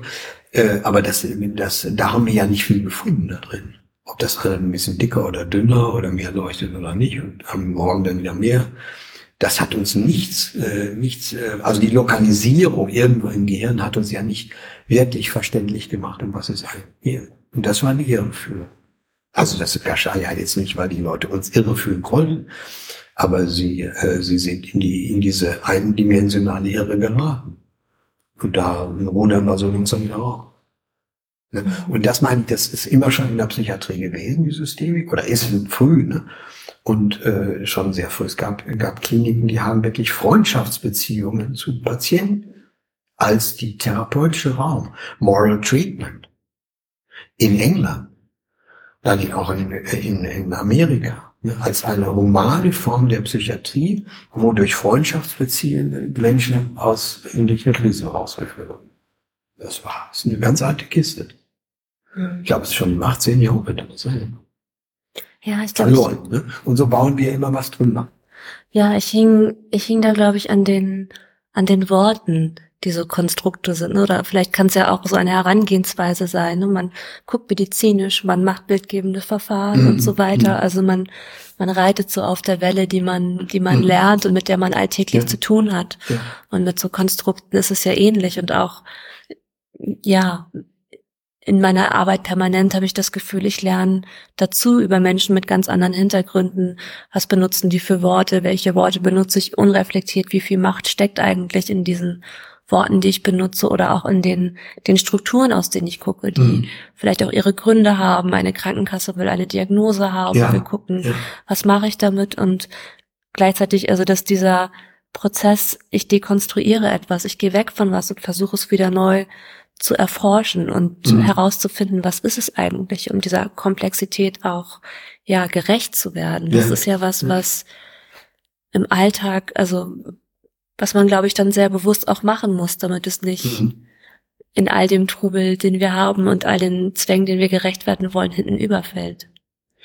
Ja, ja, also ich bin, äh, deswegen bin ich auch so traurig eigentlich, dass ich in dieser Zeit durch mein Geburtsdatum, ne, dass ich in dieser Zeit in der Psychiatrie gewesen bin. Das hört ja jetzt langsam auf, aber ich habe wirklich die Hochzeiten dieser Neurobiologisierung und dann diese, ne, was, was Sie gerade sagten, diese Sprache, die man annimmt, ne, und die, worüber dann geredet wird. Ne. Eine Zeit lang war, also wenn man kein viel Tesla irgendwie äh, MRI hatte an der Klinik, an der Uniklinik, da war man nix. Ne. Heute interessiert das kaum noch jemand. Ja, das ist, das ist ja irgendwann out. Aber es, solange es Mode ist und wenn man Erfolg haben will, dann gehört das dazu. Dann haben sie alle möglichen, da musste immer nur irgendwie immer die Maschine angeworfen werden, um irgendwelche psychiatrischen Wahrheiten zu generieren. Und äh, dann Staunen, dann über Bilder und dann war, als ob da jetzt wieder mehr an Erkenntnis zu Meier Lindenberg und ich glaube Heinz oder Meier Lindenberg und ähm, und ähm, ja, das gibt so einen Haus nicht, aber es gibt so ein ganz, also es gibt so ein paar tolle Leute, auch in der neurobiologischen Forschung, die das jetzt so aufweicht. Die haben beschrieben aus der gesamten, äh, eine hochrangige Publikation, die gesamte Bildumgebung in der Schizophrenie-Forschung hat keiner, keinerlei Erkenntniszuwachs erbracht. Das haben die ja selber geschrieben. Schon irre. Und äh, wie viele Millionen solcher Bilder sind gebracht worden. Aber man hat äh, Schizophrenie wirklich nicht, man ist nicht auf einen grünes Weich gekommen, um sagen zu können, wir haben das jetzt so verstanden, dass wir mehr, besser handeln können. Die Medikamente sind immer noch auf den mechanistischen Ebenen, die wir in den, die in den 50er Jahren haben. Also so kleine äh, Stellschräubchen da verändert worden, aber der, der, der Grundmechanismus ist immer noch der gleiche. Wir blocken den Dopaminrezeptor. Und äh, das äh, ist für so eine, für so eine ungeheuer überhaupt viel Geld, das da eingeflossen ist, eine absolute Fehlinvestition. Dazu die Genetik hat, hat wahrscheinlich 50, 60, 70 Milliarden verschlungen. The Decade of the Brain, The Decade of the Gene und so, ne, dann haben die, und dann hat man immer geblasen, ja, jetzt werden wir, wir sind knapp davor, das Rätsel der Schizophrenie zu erschließen. Knapp davor die, die das äh, entscheidende Medikament äh, für Glutamatsystem zu entwickeln. Ne? Und immer war die, die große Erfindung, gleich um die, komischerweise, als man dann um die Ecke gegangen war, war sie dann, war schon wieder eine Ecke weitergezogen. Und in der Zeit bin ich äh, irgendwie immer, ich meine, ich war ja skeptisch, habe ich ja beschrieben, trotzdem äh, war ja klar, dass alle die Erkenntnis auf dieser Ebene gesucht haben. Und so sind wir alle wie die, wie die, wie die Hasen äh, da so hinterhergelaufen. Und wer Karriere machen heute, müsste so richtig kräftig hinterherlaufen. Wie hat sich Ihr eigenes Bild über Psychosen im Laufe der Zeit verändert? Also wenn ich, wenn ich Sie heute fragen würde. Wie, wie das damals, damals, also dass ich äh, gleich habe angefangen zu lesen, natürlich äh, von äh, wie heißt denn die Ehefrau von, äh, ich habe dir nie eine Rosengarten versprochen. Äh, ich habe doch gestern vom Reichmann, Ehre, die Frau von Erich Fromm, war Frieda vom Reichmann und das ist ja die, die man dann später so geprügelt hat gegen der Schizophrenie hinunter. Ich habe gestern beim Aufrufen habe ich noch diesen Aufsatz gefunden. Ja, sie hat da schon ziemlich starke frühe Deprivationsgeschichte. Warum gegen diese Menschen und Psychosen sich so zurückziehen in dieser sehr frühen, äh, misslungenen Beziehung festgemacht. Würde man heute nicht mehr machen. Ähm, also das habe ich, da habe ich mich belesen, analytisch, ne, so dass, ähm, also so frühe Störungen. Ähm, äh, so vielleicht dann pränatal, äh, also kann man ja immer biologisch lesen oder, oder soziologisch lesen, ne? dass da Misslungenes ist. Ähm, und ich glaube auch immer noch, dass es so in dieser, diesem Frühraum von Beziehungen ähm, da etwas stattfindet, aber nicht als, als klarer Vektor in die Psychose. Aber also äh, ich meine, ich habe auch einen Mangel an frühen Geschichten. Ne? Sonst äh, mit denen ich ganz gut so zurechtkam aus. Diese, dieses äh, sich nicht ganz in sich satt und rund fühlen. Ne? Dieses so manchmal so in diese, diese innere Askese zu geraten. Ich ja, nehme das schon auch auf eine frühe Mangelsituation. Sie beziehe ich darauf. Ne? Aber das ist jetzt bei mir nicht zu so einer so einer, zu so einer Tragik gekommen. Aber also wir alle sind davon geprägt, deswegen ist man, ist ja ja noch, weil Mütter ja nun wirklich viel an der Backe haben kann, es kann, wir müssen uns ja die Dinge angucken, ohne dass wir die für schuldig erklären, die daran beteiligt sind. Das ist ja das Schlimme. Und dass wir diese blöde Diskussion über den gesamten Entwicklung von Psychosen, von der frühen Zeit bis ins spätere Leben, dass wir eine Tabuisierung der Biografie gemacht haben, weil, weil wir Angehörige ja nicht äh, schuldig für Das halte ich für den größten Blech. Also das nehme ich auch Dörner sehr übel, äh, weil es gibt ja den Freispruch der Angehörigen, warum, was heißt hier Freispruch? Ich habe die nie angeklagt. Die haben nie vom Kadi gesessen. Keiner. Außer vielleicht einer, ich nicht. Aber ich wollte mit ihnen darüber reden. Was, früher, was früher war. Ne? Und äh, eine Mutter, die, die auf einer Tagung, die hatte echt Wumm die hat wirklich in einem Vorteil gesagt, ich lasse mir meine Schuldgefühle von ihm nicht nehmen. Sagte sie zu den Profis. Ich weiß doch, was damals war. Die Krise, diese emotionale Belastung. Das, das heißt doch nicht, ich bin schuld. Aber ich weiß doch, dass, dass da irgendwas auch nicht immer ging. Mhm. Und vieles sind soziale Bedingungen. Ne? Entweder die Ehe war schwierig oder die mussten heiraten oder oder die musste früh arbeiten gehen oder in der Kita, das war scheiße. Und das hat sie erst später erfahren. Oder in der, in der Babysitter hat das Kind irgendwie molestet oder so. Ne? Das, äh, und die hat nicht drauf geachtet. Oder Da kann doch so viel schiefgehen. Aber wir müssen doch darüber reden. Ne? Und ähm, also diese biografische Situation. Aber ich habe ähm, ich habe eben dann später dazu gelernt, das von Klaus Letin, der hat es mir schön gesagt, also wir haben immer die für frühe Störung gehalten. Und als wir dann mit der Familie Gespräche geführt haben, haben wir gesagt, das haben wir gemerkt, das sind junge Menschen mit ganz konkreten Problemen im Menschen, im Leben eines jungen Menschen. Also wir haben gemerkt, dass da auch die, die Züge sind oder die, die, die Vektoren des Handelns. Wenn ich immer nur denke, oh ja Gott, das ist ja in den ersten zwei Jahren alles völlig schief gegangen, kann ich dann gleich aufhören. Ne? Aber so sind wir nicht gebaut. Es geht ja nicht alles am Anfang schief und der Rest ist ja noch abgesagt. Das ist ja blöd. Ne? Also, aber deswegen, aber eins kommt, die Dinge folgen und manchmal sind sie, schaffen sie Resilienz, sekundäre Resilienz, manchmal führen sie zur Retraumatisierung. Mist, muss man weitermachen und so. Aber die, die Fülle der Einflussfaktoren des Sozialen und des Biografischen, die, ähm, die, also die Spur, diesen Deckel da drauf gemacht zu haben durch die Neurowelle, wie halte ich für den größten Mist, der passiert ist für die Psychiatrie. Und die Rebiologisierung, die Rebiografisierung der Psychiatrie ist jetzt ein Gewinn. Ja. Und dann hoffe ich, weil wir sind da ja schon ganz weit gewesen und hoffe ich mal, dass wir äh, auch von alte Traditionen da wieder aufnehmen können, ohne uns jetzt wieder in irgendwelche Frühstörungskonzepte zu verlaufen. Ne? Weil dann äh, ja wieder, dann gehen wir wieder, dann, dann kommt diese kann frühe Störung, späte Störung, ölibrale Störung. Ne? Aber so ein schönes Kästchen, wir wissen ja immer, wo die einzelnen Menschen rein. Borderline ist vor, ne? Und so, das ist ja, so ist es ja nicht sondern es ist eine, eine Abfolge von, von Lebenserfahrungen, die mehr oder weniger in, in, in das eine oder andere äh, den Menschen bewegen. Und äh, da gibt's immer Umwege, Auswege, neue Wege. Ne? Und never give up. Never give up.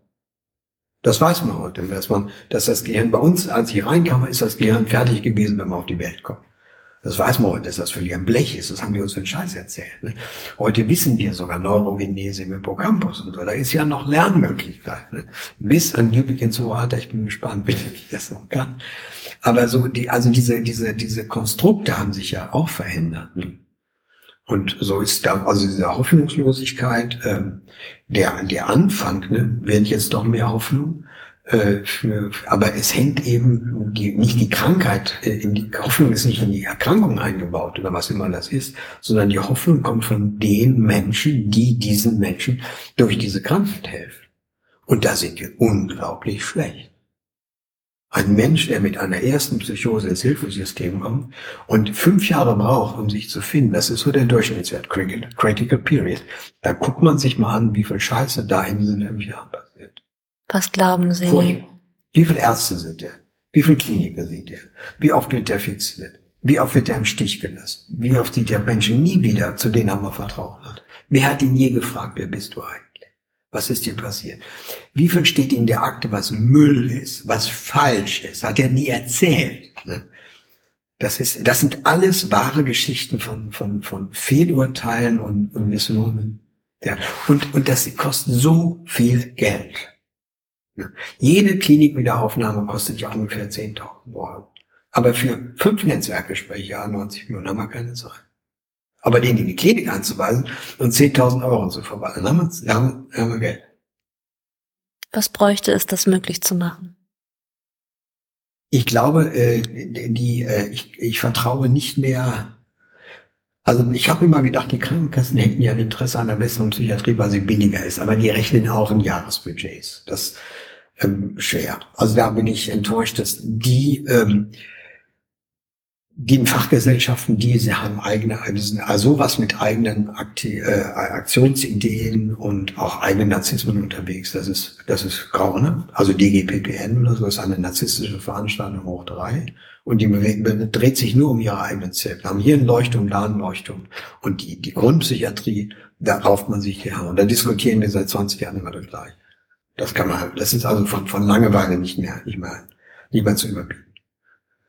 Also wie, und ich, also äh, man müsste eigentlich, also ich glaube, und da bin ich nicht sicher, ob das wirklich sinnvoll ist, aber wenn es eine gute Politik gäbe, ähm, dann ist das, dann müssen, äh, der, der, der entscheidende Faktor kommt sicher von aus.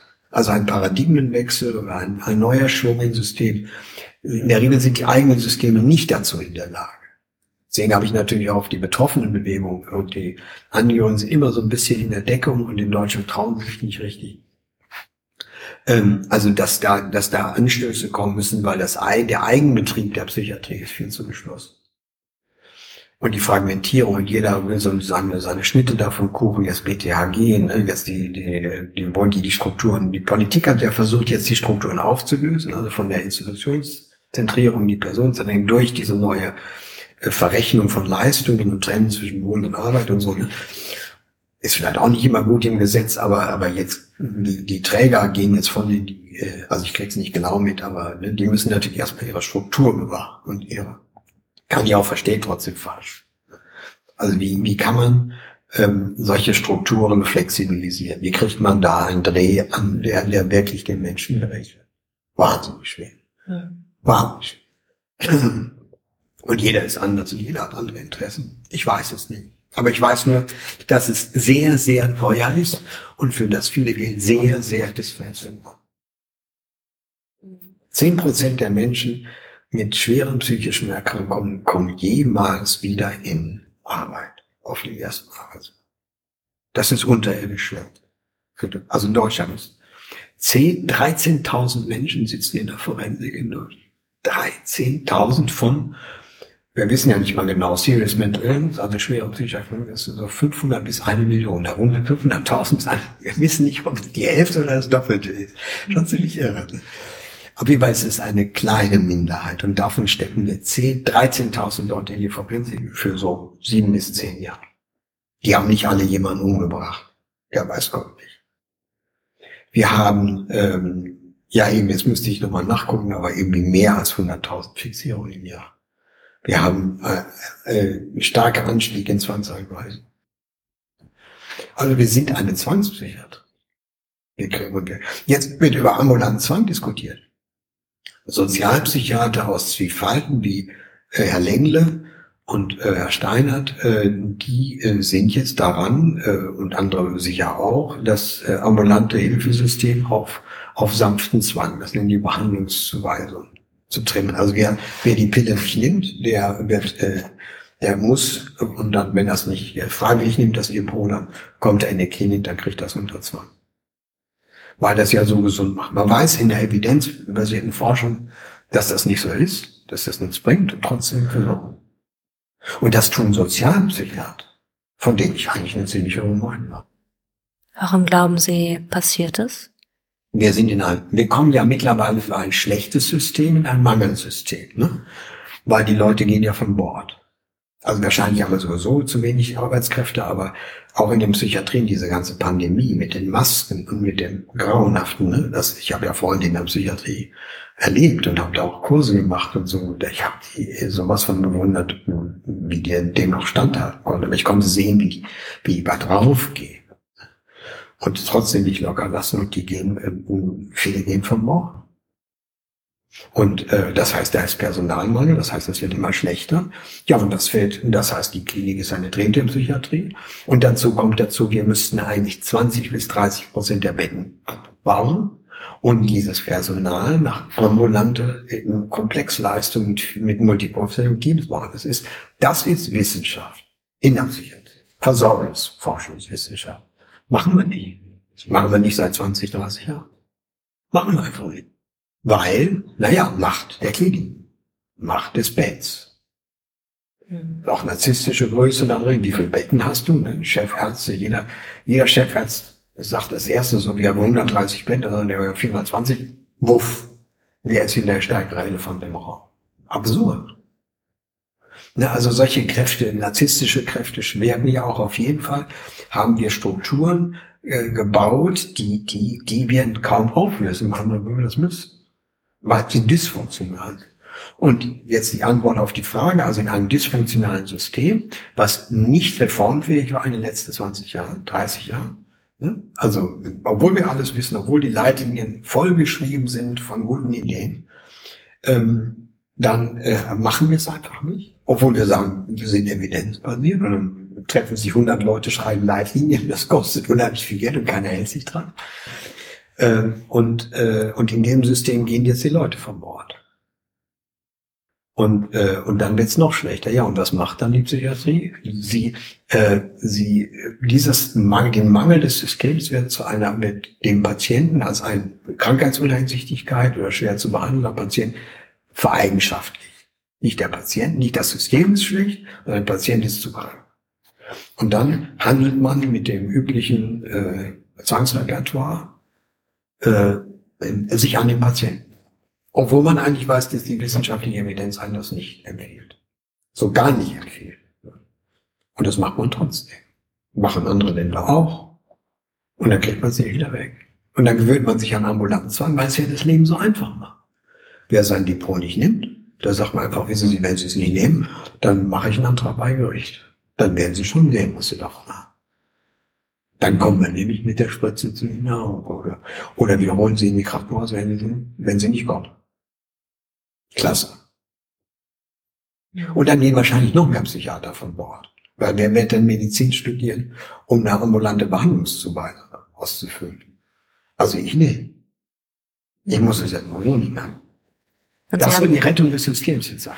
Also das Schändliche ist, dass Sozialpsychiater die Mängel des Systems nicht offenlegen, sondern zu einer zu einem negativen Eigenschaft der Klienten umdeuten und den den quasi jetzt, die jetzt unter Druck setzen, bis hin zu traumatisieren. Und, und sie setzen sich ja, sie setzen sich ja für einen anderen Weg ein. Ja. Ähm, und es gibt ja immer eine Frage, die ich gerne stelle und über die wir auch vor dem Vorgespräch schon gesprochen haben, nämlich die nach den goldenen Momenten in ihrer Arbeit.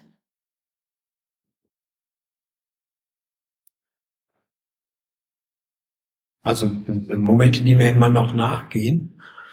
Ähm, also geprägt bin ich eigentlich eher, weil ich ja so, ein, äh, so mit Schuld äh, viel, viel Geschichte hinter mich gebracht habe. Äh, eher eigentlich geprägt haben mich die misslungenen Momente, würde ich fast eher denken, als die, äh, die goldenen. Weil Psychiatrie ist nicht so. Wir haben uns ja ein bisschen im Vorfeld über das Wort golden auch. Ja. Also Berührungsmomente, ja. Aber sagen wir mal eher äh, doch äh, das Misslungene auch äh, zu, zu, zu wissen und die Verantwortung für das Richtige. Das ist eigentlich eher das, das finde ich, hat mich in meiner moralischen Entwicklung mehr geprägt als die goldenen Momente, sondern die dunklen Momente. Mhm. Wo man eigentlich gehen kann oder, oder mit, mit, mit mehr Gewissenhaftigkeit und Verantwortung weitermachen muss. Und goldene gibt's natürlich auch. Ja. Äh, die kommen, ähm, Klienten, die, die einem dankbar sind. Ich telefoniere manchmal mit Klienten oder mit Angehörigen und dann lasse ich mir das so erzählen, wenn ich Zeit habe und äh, versuche das zu verstehen und sage dann was dazu. Und gut, ich bin ja nun auch schon ein bisschen älter und ich glaube, ich kann relativ schnell relativ viel verstehen und auch einiges dazu sagen, was hilft. Und dann sagen sie, wissen Sie, so ein Gespräch hatte ich noch nie. Welcher Psychiater setzt sich denn da hin und hört mir anderthalb Stunden zu? und sagten was dazu. Das müssten wir doch haben. Ne? Ich mache das so, kein Geld dafür, ne? aber ich will das auch nicht so laut sagen, weil ich gar nicht so viel. Ne? Aber immer, aber das, diese Dankbarkeit. Ja, ob es denen wirklich geholfen hat, ich kann ja dann nicht nochmal, ich sage mal, rufen Sie nochmal oder schreiben Sie nochmal, ob das was, ob das gut ausgegangen ist und wirklich echt interessieren würde. Aber da verliert sich dann oft noch die Spur, aber aber das, also man kriegt ja noch eine Menge zurück. Ne? Die Kurse jetzt auch, wenn, wenn die Menschen sagen, das ist mir wichtig. Das nicht natürlich auch wieder, aber das, ich mache das ja gerne und die kommen ja auch. Insofern, da, da steckt für mich auch eine Gratifikation. Ne? Äh, Kollegen, die sagen, ja, wir haben ein paar Mal so, war so eine ganze Serie einmal, die so gesagt haben, weißt du, damals, als wir auf der Station waren, das wollte ich immer noch mal sagen, das hat mich sehr geprägt. Bis heute. Das, äh, also eine Psychiatrie miteinander zu machen, die auf die Karte der Menschlichkeit setzt. Die darauf vertraut, dass wir als Mensch auch diesen schwierigen Situationen äh, damit umgehen. Und nicht immer. Überhaupt nicht immer. Ne? Und auch Fehler. Aber, aber dass das eine, äh, eine ethische Dimension ist, die, auf die es am Ende ankommt. Und nicht auf Krankheitslehre, Psychopathologie und also auf die Idee, sie sind, vor allen Dingen sind sie schlichtweg Menschen, die zu uns kommen in den Erträgen.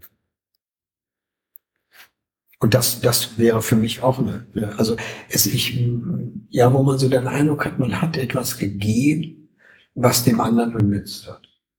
Das ist noch kein goldener Moment, aber man hat wenigstens nichts so viel Verkehrtes gemacht und, und manche sagen, es war nützlich. Ja.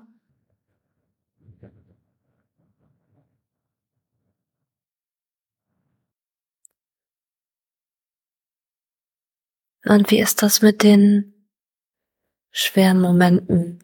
Wenn ich da gerade so dran denke und Sie haben am Anfang auch davon gesprochen, ja, ähm, ein Suizid kann so ein schwerer, dunkler Moment sein, wie, und Sie haben schon gesagt, das waren wichtige Momente, die Weichen gestellt haben und die Sie vielleicht auch, so habe ich es verstanden, mit dazu gebracht haben, andere Wege zu beschreiten. Okay. Und ich frage mich, wie geht man damit um? Das ist ja auch was, ich glaube, was, was viele Menschen, die im Hilfesystem arbeiten, beschäftigt, die Frage, ne, wo sind meine eigenen Grenzen, wie viel kann ich geben, ähm, wie achte ich auch gut auf mich dabei. Und ich kenne das auch, dass ich in Krisen auf einmal äh, alle Pläne, die ich privat hatte, über Bord geworfen habe und mich mhm. dann irgendwann, weiß ich nicht, um 22 Uhr vor der Notaufnahme äh, dann Dienstschluss gemacht habe. Ähm, und ich hatte es aber zum Glück selbst noch nicht, dass ich einen Suizid erlebt habe, von dem ich wüsste von einem Klienten, mhm. einer Klientin oder Patient, oh, Patientin. Toll. Das ist, ja, wie geht man damit? Ich habe die beiden Zuhören so gedacht. Ähm, vor kurzem hat das mal jemand irgendwo im Podcast gesagt. Wer war das noch? Dass irgendwie jemand sagte, dass ihm irgendwie ähm, passiert. Ich weiß nicht, ob er von Schuldgefühlen sprach. In dem Tom Engel kann ich nicht gesprochen haben. Also so, also dass die immer auf seiner Schulter sitzen. Also die kriegt man nicht weg. Und die kommen hoch, äh, wenn es einem so, so nicht gut geht. Und da muss man was dafür tun, was man weiterleben kann. Also man ist ja nicht, also deswegen würde ich mich ja nicht umbringen. Mhm. Aber ich kriege die nicht mehr weg. Das weiß ich. Und ich muss dann irgendwie gucken, dass ich mir das verzeihe.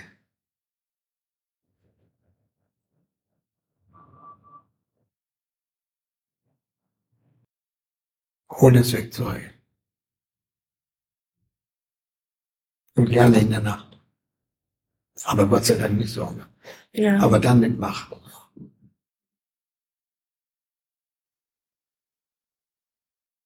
Ich weiß gar nicht, wie ja, das noch so geht. Ich denke, ich bin da nicht alleine mehr. Aber wir reden da so nie drüber. Brauchst du das nicht?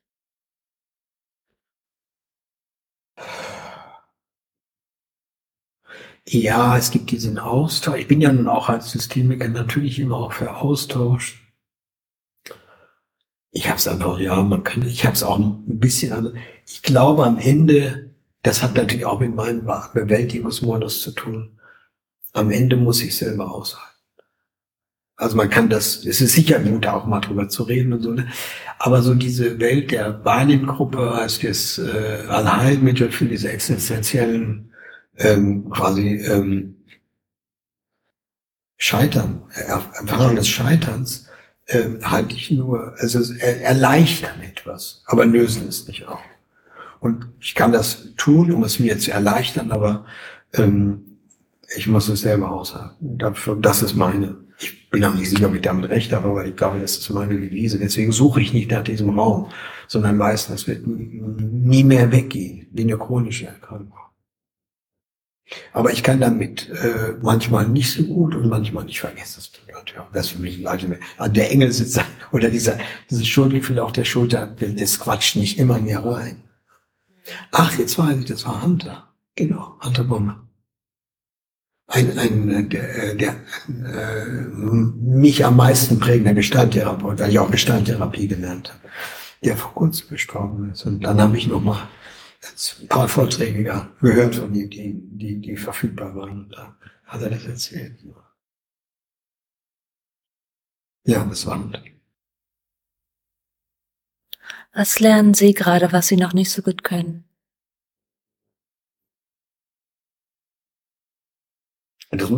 ich lerne, was ich nicht so gut kann. Was Sie noch nicht so gut können, ja.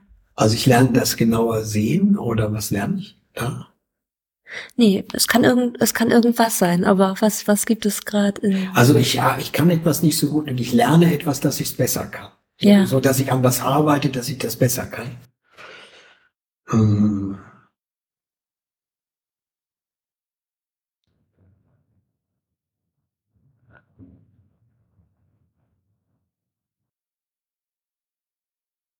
Oh, und das ist natürlich, ja.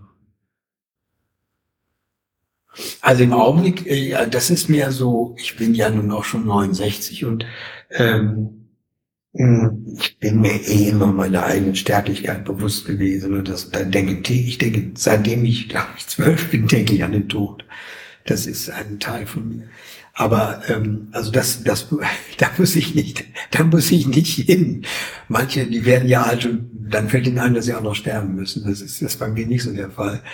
Aber ähm, die, ähm, die, den Umgang mit diesen äh, wachsenden Einschränkungen, die Gott sei Dank nicht im Kopf sind, sondern nur im Körper, das finde ich. Und die ähm, Veränderung der Beweglichkeit und die Fürsorge, die ich eigentlich nicht so sehr für meinen Körper habe und immer in dem Dilemma zu stehen, wie viel gebe ich mir und wie viel lebe ich das Leben, was ich vorher gelebt habe. Das finde ich schwer. Das hat also mit Alterung zu tun. Das ist das sicher Schwierigste im Augenblick.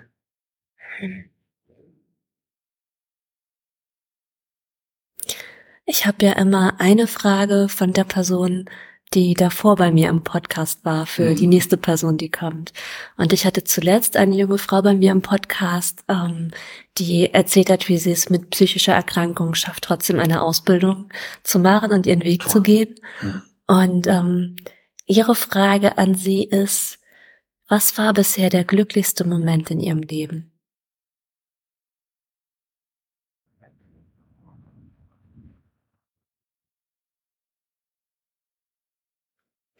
Äh, ich habe sofort eine Erinnerung, aber das ist, äh, das hat was mit meiner Sexualität und meinem, meinem Liebesleben zu tun. Äh, und das würde ich hier nicht erzählen. aber es gab sie. Es gab, es gab Momente der, ähm, äh, des, des inneren Glücks, des, des äh, also diese, dieses sich wühlen durchs Leben. Äh, und dann gibt es Momente, da ist man bei sich angekommen. Und dann ist das andere alles irgendwie nicht mehr so wichtig. Und dann könnte man auch sterben. Also eine Gestalt geschlossen, eine Gestalt. Äh, aber man entscheidet sich irgendwie irgendwann noch eine Runde weiter. aber dieses, dass sich Dinge, die man durchleben muss, darum habe ich ja auch diese Psychosentheorie, dass man Dinge durchleben muss, dass sich die Gestalt schließt, aber dass man dabei Unterstützung braucht. Und dass es dann erstmal in sich geschlossen ist. Oder erstmal so nicht ganz geschlossen, aber so, dass es, dass es einen, einen gewissen inneren Abschluss gefunden hat, um etwas Neues aufzubauen. Und dass das auch für Psychose gilt. Das habe ich in meinem Leben so. Ich habe ja relativ viele Leben erlebt, ne? also mich immer in unterschiedlicher Weise entworfen und ähm, dass das immer wieder so, jetzt ist es, jetzt bin ich angekommen. Jetzt bin ich mit mir im Reinen. Und dann geht das Schiff wieder aus dem Hafen, geht in die neue, ne? also das verliert man dann wieder. Aber dass es immer wieder möglich war, dass äh, das Gefühl zu haben, ja, das, das, das ist doch diese kleinen Momente des Glücks. Das Gefühl. Die, die kenne ich, die kenn ich wirklich auch. Die, die, sind, die sind immer kurz, aber die sind auch Gott sei Dank oft genug. Da bin ich eigentlich auch vielleicht sogar mit mehr beschenkt im, im Laufe des langen Lebens, was ich jetzt schon hatte, ähm, als, als es anderen vermögelt war, weil ich doch auch irgendjemandem der Glück gehabt habe, Menschen zu treffen, die mir das gegeben haben. Das kommt immer von anderen. Das hat immer mit anderen zu tun.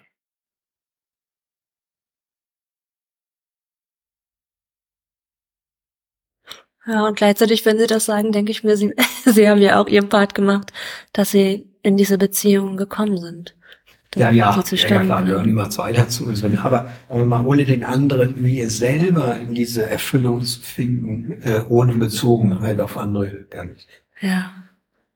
Und das sind Momente, Sie haben gesagt, ja, da hatte ich das Gefühl, ich war, ich war angekommen, so ja. was Übereinstimmendes. Ja. Und dann so, wo man dann sich selber, nenn es doch einfach mal Glück. also so, sich selber zuzugestehen, ist das, das ist so ein Glück. Das ist also nicht so hoch zu hängen, das Glück.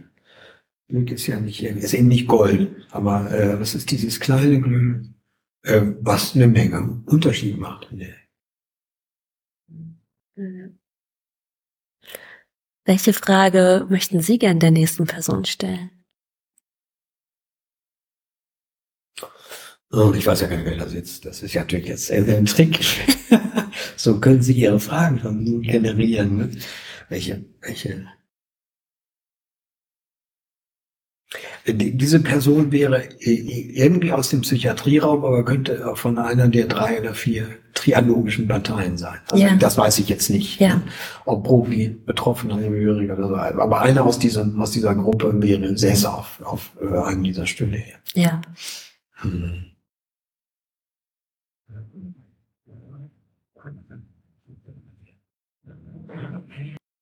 Vielleicht einfach die Frage, was ist für Sie der Kern einer guten Psychiatrie? Hm. Ja, warum nicht? Wir könnten ja eine interessante Antwort. Ja. Hätten Sie eine Antwort darauf?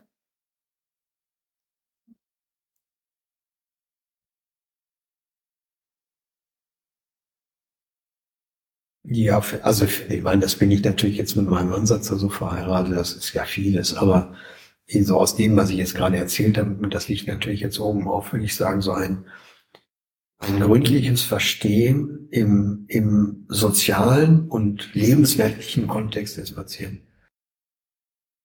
Also ihn da zu begeben, also ein bisschen, ich hatte ja das Kierkegaard-Zitat vorher, Zitat vorher gezeichnet, so einem Dialog war. Ähm, also dieses, dieses wirklich bescheiden sein mit der eigenen äh, Positionierung und äh, den anderen wirklich verstehen wollen. Und da muss ich ihm sehr nahe kommen dürfen. Und das ist räumlich, wo lebst du, wie lebst du und das ist sozial, mit wem lebst du, wer ist für dich wichtig und was hast du erlebt.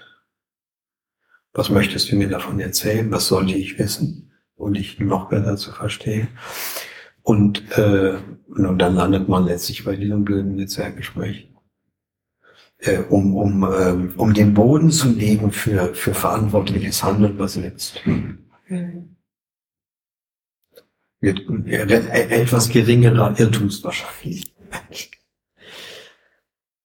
Wenn Sie eine SMS schreiben könnten an eine Gruppe von Menschen, egal an welche, wem würden Sie schreiben und was würden Sie schreiben? Ah, ich glaube, ich würde an die Politiker schreiben, dass sie sich endlich mal in die Psychiatrie kümmern können und nicht im Sinne von Wegsperren der gefährlichen oder entsorgen oder an den Rand äh, so Ghetto-artigen Abfertigung der, der äh, seltsamen, der nicht kompatibel erscheinenden, sondern die äh, die Frage so der, sie sind ein Teil von uns und wir, wir Politiker sind für sie verantwortlich mit unseren, mit unseren gesetzlichen Entscheidungen, mit unserem Finanzierungssystem, die wir einbauen. Und, äh, und wir, äh, wir priorisieren die Interessen der Betroffenen und nicht die, die priorisieren nicht die Interessen der Klinikkonzerne der, die da irgendwie antichambrieren, nicht die Interessen der Pharmaindustrie, die da antichambrieren. Wobei die Politiker da wahrscheinlich am wenigsten mit zu tun haben, aber, ähm, aber auch. Und, äh, und die Interessen der, äh, der Berufsverbände oder so. Also wir, wir sind, wir verstehen uns als ein verantwortlicher Gestalter von Psychiatrie, der eben über, über die Interessen der Akteure hinweg äh, etwas Sinnvolles wirklich auch riskiert. Also wirklich auch gegen Macht und gegen Interessen und gegen, ne, und da denke ich, habe ich keine Hoffnung, dass das passiert, aber das würde ich, also wenn, wenn ich an, wenn ich da, also nehmt eure gesetzliche Verantwortung ernst und ändert endlich diese Psychiatrie, sie ist reif dafür. Herr Aderholt, gibt's etwas, was noch ungesagt oder ungefragt geblieben ist, aber hier noch dringend Platz finden sollte? Ja, also das der erste Satz tausende, klar, ne, also, also ungesagt natürlich ganz viel, oder jetzt hier. Naja, ich hoffe, ich habe nicht so viel geredet. Ich komme ja dann immer ins Reden. Äh, dass das, ich kann nicht, äh, kann das ja nicht wirklich kontrollieren, weil ich das ja so spontan mache. Ich habe sie gerne angeguckt dabei. Ich fand die Fragen immer auch so, da, ah, sie hat zugehört. Sie ist Na, also wir sind in Kontakt, obwohl ich ja noch die Hauptlast der, der Gesprächs, aber ich auch, deswegen haben sie mich eingeladen, dass ich von erzähle. Ähm, und das hoffe ich jetzt einfach, dass das irgendwie eine, eine, ich weiß ja nicht, wie sich das, ob andere was davon haben. Und sonst habe ich, äh, merke ich gerade, ich habe eigentlich äh, die meiste Zeit äh, nicht an die Zuhörer gedacht, sondern an sie und mich. Und das finde ich schon mal ganz gut. Ja. Also ich leuchte das gerade nochmal aus, aber ich meine, in dem reicht doch, oder? ja, wir haben eben jetzt nicht drin. Ja, ich glaube auch, es gäbe noch so vieles, was wir besprechen könnten und auch noch so viele Fragen, die mir einfallen, die ich Ihnen stellen könnte. Und ich glaube, es ist die längste Aufnahme bisher, die wir hier gemacht haben. Und ja, ich finde, Sie hatten viel zu erzählen, Sie haben viel zu erzählen und ich habe Ihnen sehr gern zugehört. Und ich glaube, oder ich vermute, dass das den Hörern und Hörerinnen auch so gehen wird. Ja, dann sage ich. Einige, das wäre ja schon. Ja, dann sage ich ganz herzlichen Dank. Ja, danke auch. Ja. Und an Sie, liebe Hörenden und Hörerinnen, ähm, bis zum nächsten Mal. Dieser Podcast ist ein Projekt von Der Hafen, Verein für psychosoziale Hilfe Harburg e.V.